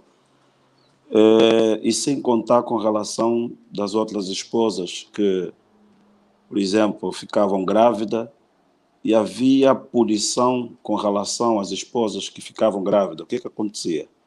O bispo Gonçalves pediu para que todas as esposas que ficassem grávidas teria que se alugar uma casa junto à casa da, da mãe e essa esposa teria que ficar com seu marido num período de dois anos, dois anos. E o pastor teria que ter um salário uh, de auxiliar. Não sei se essa linguagem auxiliar pode, possa me é, entender é, melhor. Pastor auxiliar pastor é seria... aquele pastor que auxilia o, o, por exemplo, pastor casado, que o seu salário é um salário é, de uma pessoa solteira. Então, uma vez que o pastor, uma vez que o pastor engravidasse a sua esposa, teria que ganhar um salário mais ou menos de um pastor solteiro. E há outra discriminação também, quando o pastor não adire, não aceita fazer a vasetomia, esse pastor é tirado da igreja. Quando digo tirado da igreja, no sentido de que ele deixa de estar numa igreja maior, passa a ser auxiliar, porque não aceitou fazer a vasetomia. É, isso nós vivemos durante muitos anos, o que falo nesse momento, tenho quase 30 anos de, de Igreja Universal do Reino de Deus, e chegou uma hora que já não deu, não deu mais para aguentar de tantas injustiças que se vivia dentro, então foi essa razão que nos levou então a criar esse manifesto e, e quando se diz que nós somos bandos de rebeldes, quando se diz que nós queremos tomar a igreja, nós queremos fazer mal aos brasileiros, não é nada disso que se, que se, que se ouve aí no Brasil. Bispo, agora, deixe-me perguntar uma coisa para o senhor. É, o, o senhor ouviu. Eu perdi essa, o som, essa... não, não, consigo ouvir perfeitamente. Está conseguindo ouvir? Está conseguindo agora, Bispo? Vamos ver se a gente consegue aqui retomar essa transmissão. É tão importante essa entrevista aqui com o Bispo Valente. Agora ele fechou o microfone. Eu, é, tá eu vou pedir para a gente remarcar essa entrevista, sabia? Começar isso do zero de novo, porque é tão importante isso. O som, perdeu o som. O senhor está ouvindo agora, Bispo? Não, não está ouvindo. Não está ouvindo. Está ouvindo, bispo? Alô? É uma pena. Eu vou tirar ele aqui um, um pouquinho para que ele possa. Conseguiu ouvir, bispo? Vai. Não vai. isso. Não, ele não está ouvindo a gente. Vamos fazer o seguinte: eu vou remover aqui. Andréia, por favor, é, conversa com ele, por favor. Vamos remarcar essa entrevista, porque essa entrevista é muito importante, assim, desse jeito não vai rolar. Pode ser? Melhor, né? Ele até já saiu aqui da, da, da nossa live. Essa história de Angola vai precisar ser escrita também, viu? E eu preciso dizer para vocês, fiquei com inveja do Gilberto hoje, do, do, do, autor do livro, porque eu queria ter escrito esse livro, sabia? Deveria ter feito isso. É, essa história do, do desses negócios. Será que ele vai conseguir agora? Ele está aqui de novo, vamos ver aqui. Conseguiu ouvir a gente? Consegue nos ouvir? Não? Não, não adianta. Vamos remarcar a entrevista, a gente começa do zero. Na próxima vez que a gente conseguir falar isso, não é, não é uma coisa fácil. André, cuida dele aí para a gente, fazendo favor, tá bom? Vamos tirar daqui do, do estúdio para a gente poder encerrar o programa.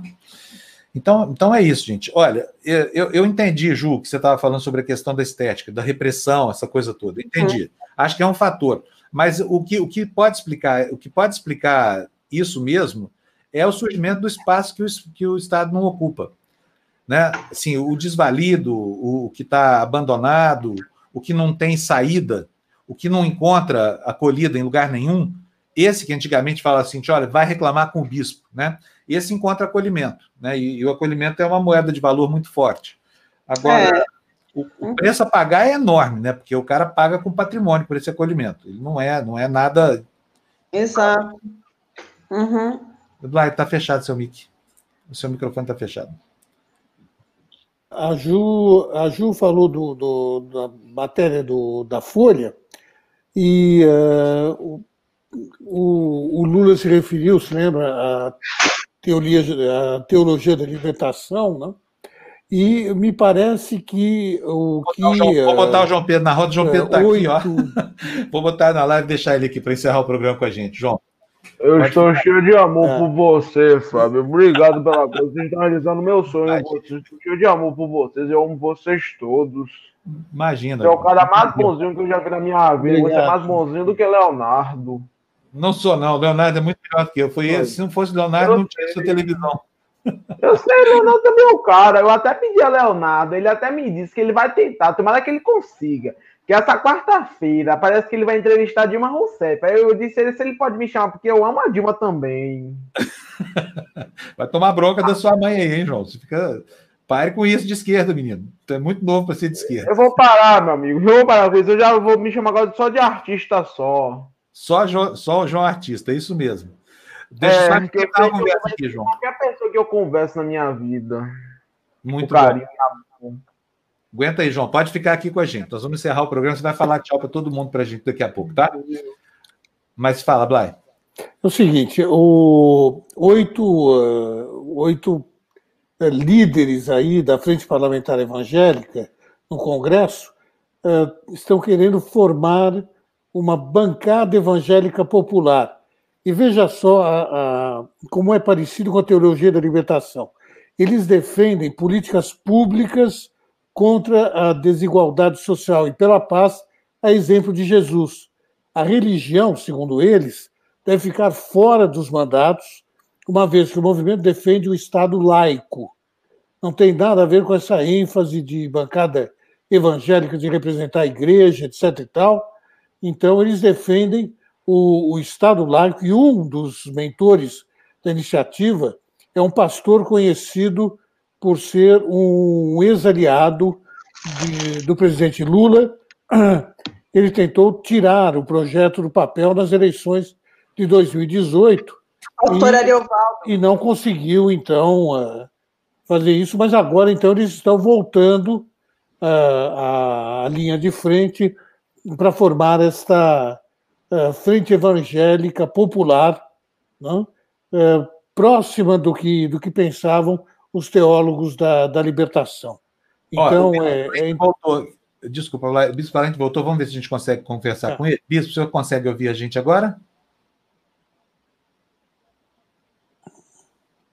Bispo Valente? Não, não está nos ouvindo. Não tem jeito mesmo, não. É isso aqui. Beleza, pode completar, Vlad, desculpa. Não, então, então é isso. É um, uma, uma frente muito interessante, porque uh, resgata os verdadeiros uh, ensinamentos de, de, de, alguns dos evangelhos, uh, que são aqueles mais, mais ligados à, à população, mais ligados a, a, aos interesses da, das populações, né? e não aos interesses do poder. Então, é realmente um dado interessante aí, essa nova vertente da, da igreja evangélica. Tomara que dê certo. É isso aí. A gente vai trazer aqui para discutir com a gente essa, essa, essa, esse movimento evangélico. Ele é muito interessante. Talvez ele crie uma interface que realmente. Pastor Ariovaldo. É, pastor Ariovaldo. Aliás, vamos sugerir. Você cuida disso, tá, Ju? Sugere para a pauta nossa trazer o pastor Ariovaldo? A gente pode conversar sobre, sobre isso, sim. É bem interessante esse movimento. Gente, vamos embora então? Uma pena que deu certo a entrevista com o Odlai. Ah, tem. Não, antes disso. Tem às 13h30, O Mundo num Instante. Não? E hoje, então, nós vamos falar da, da extrema-direita e a prisão daquele ser abominável uh, que é o Steve Bannon. Não? Uh, e quais, quais vão ser as consequências, muito embora ele tenha, uh, ele tenha pagado a calção, a, a fiança, 5 milhões de dólares, uh, ele, de qualquer maneira, isso, a prisão dele vai deixar aí traços importantes no, no futuro da, da extrema-direita mundial. E nós vamos falar um pouco disso. Muito bom. Vai ser um ótimo programa. Então hoje eu não vou perder, vai. João, quer falar tchau para todo mundo? Quero falar tchau para todo mundo aí, dizer para todo mundo aí, para se preparar para quarta-feira, que se Leonardo conseguir, vai ser ótimo. Eu falar com o Dimi, ela vai se emocionar com o desenho que eu homenageei a mãe dela. Ele tá chamando para entrevista lá no Brasil 247, viu, gente? Porque João... sim, eu amo muita gente que eu amo falar com muita gente. Eu até sei também falar com o Grace Hoffman, que eu sou apaixonado por ela. Tá bom.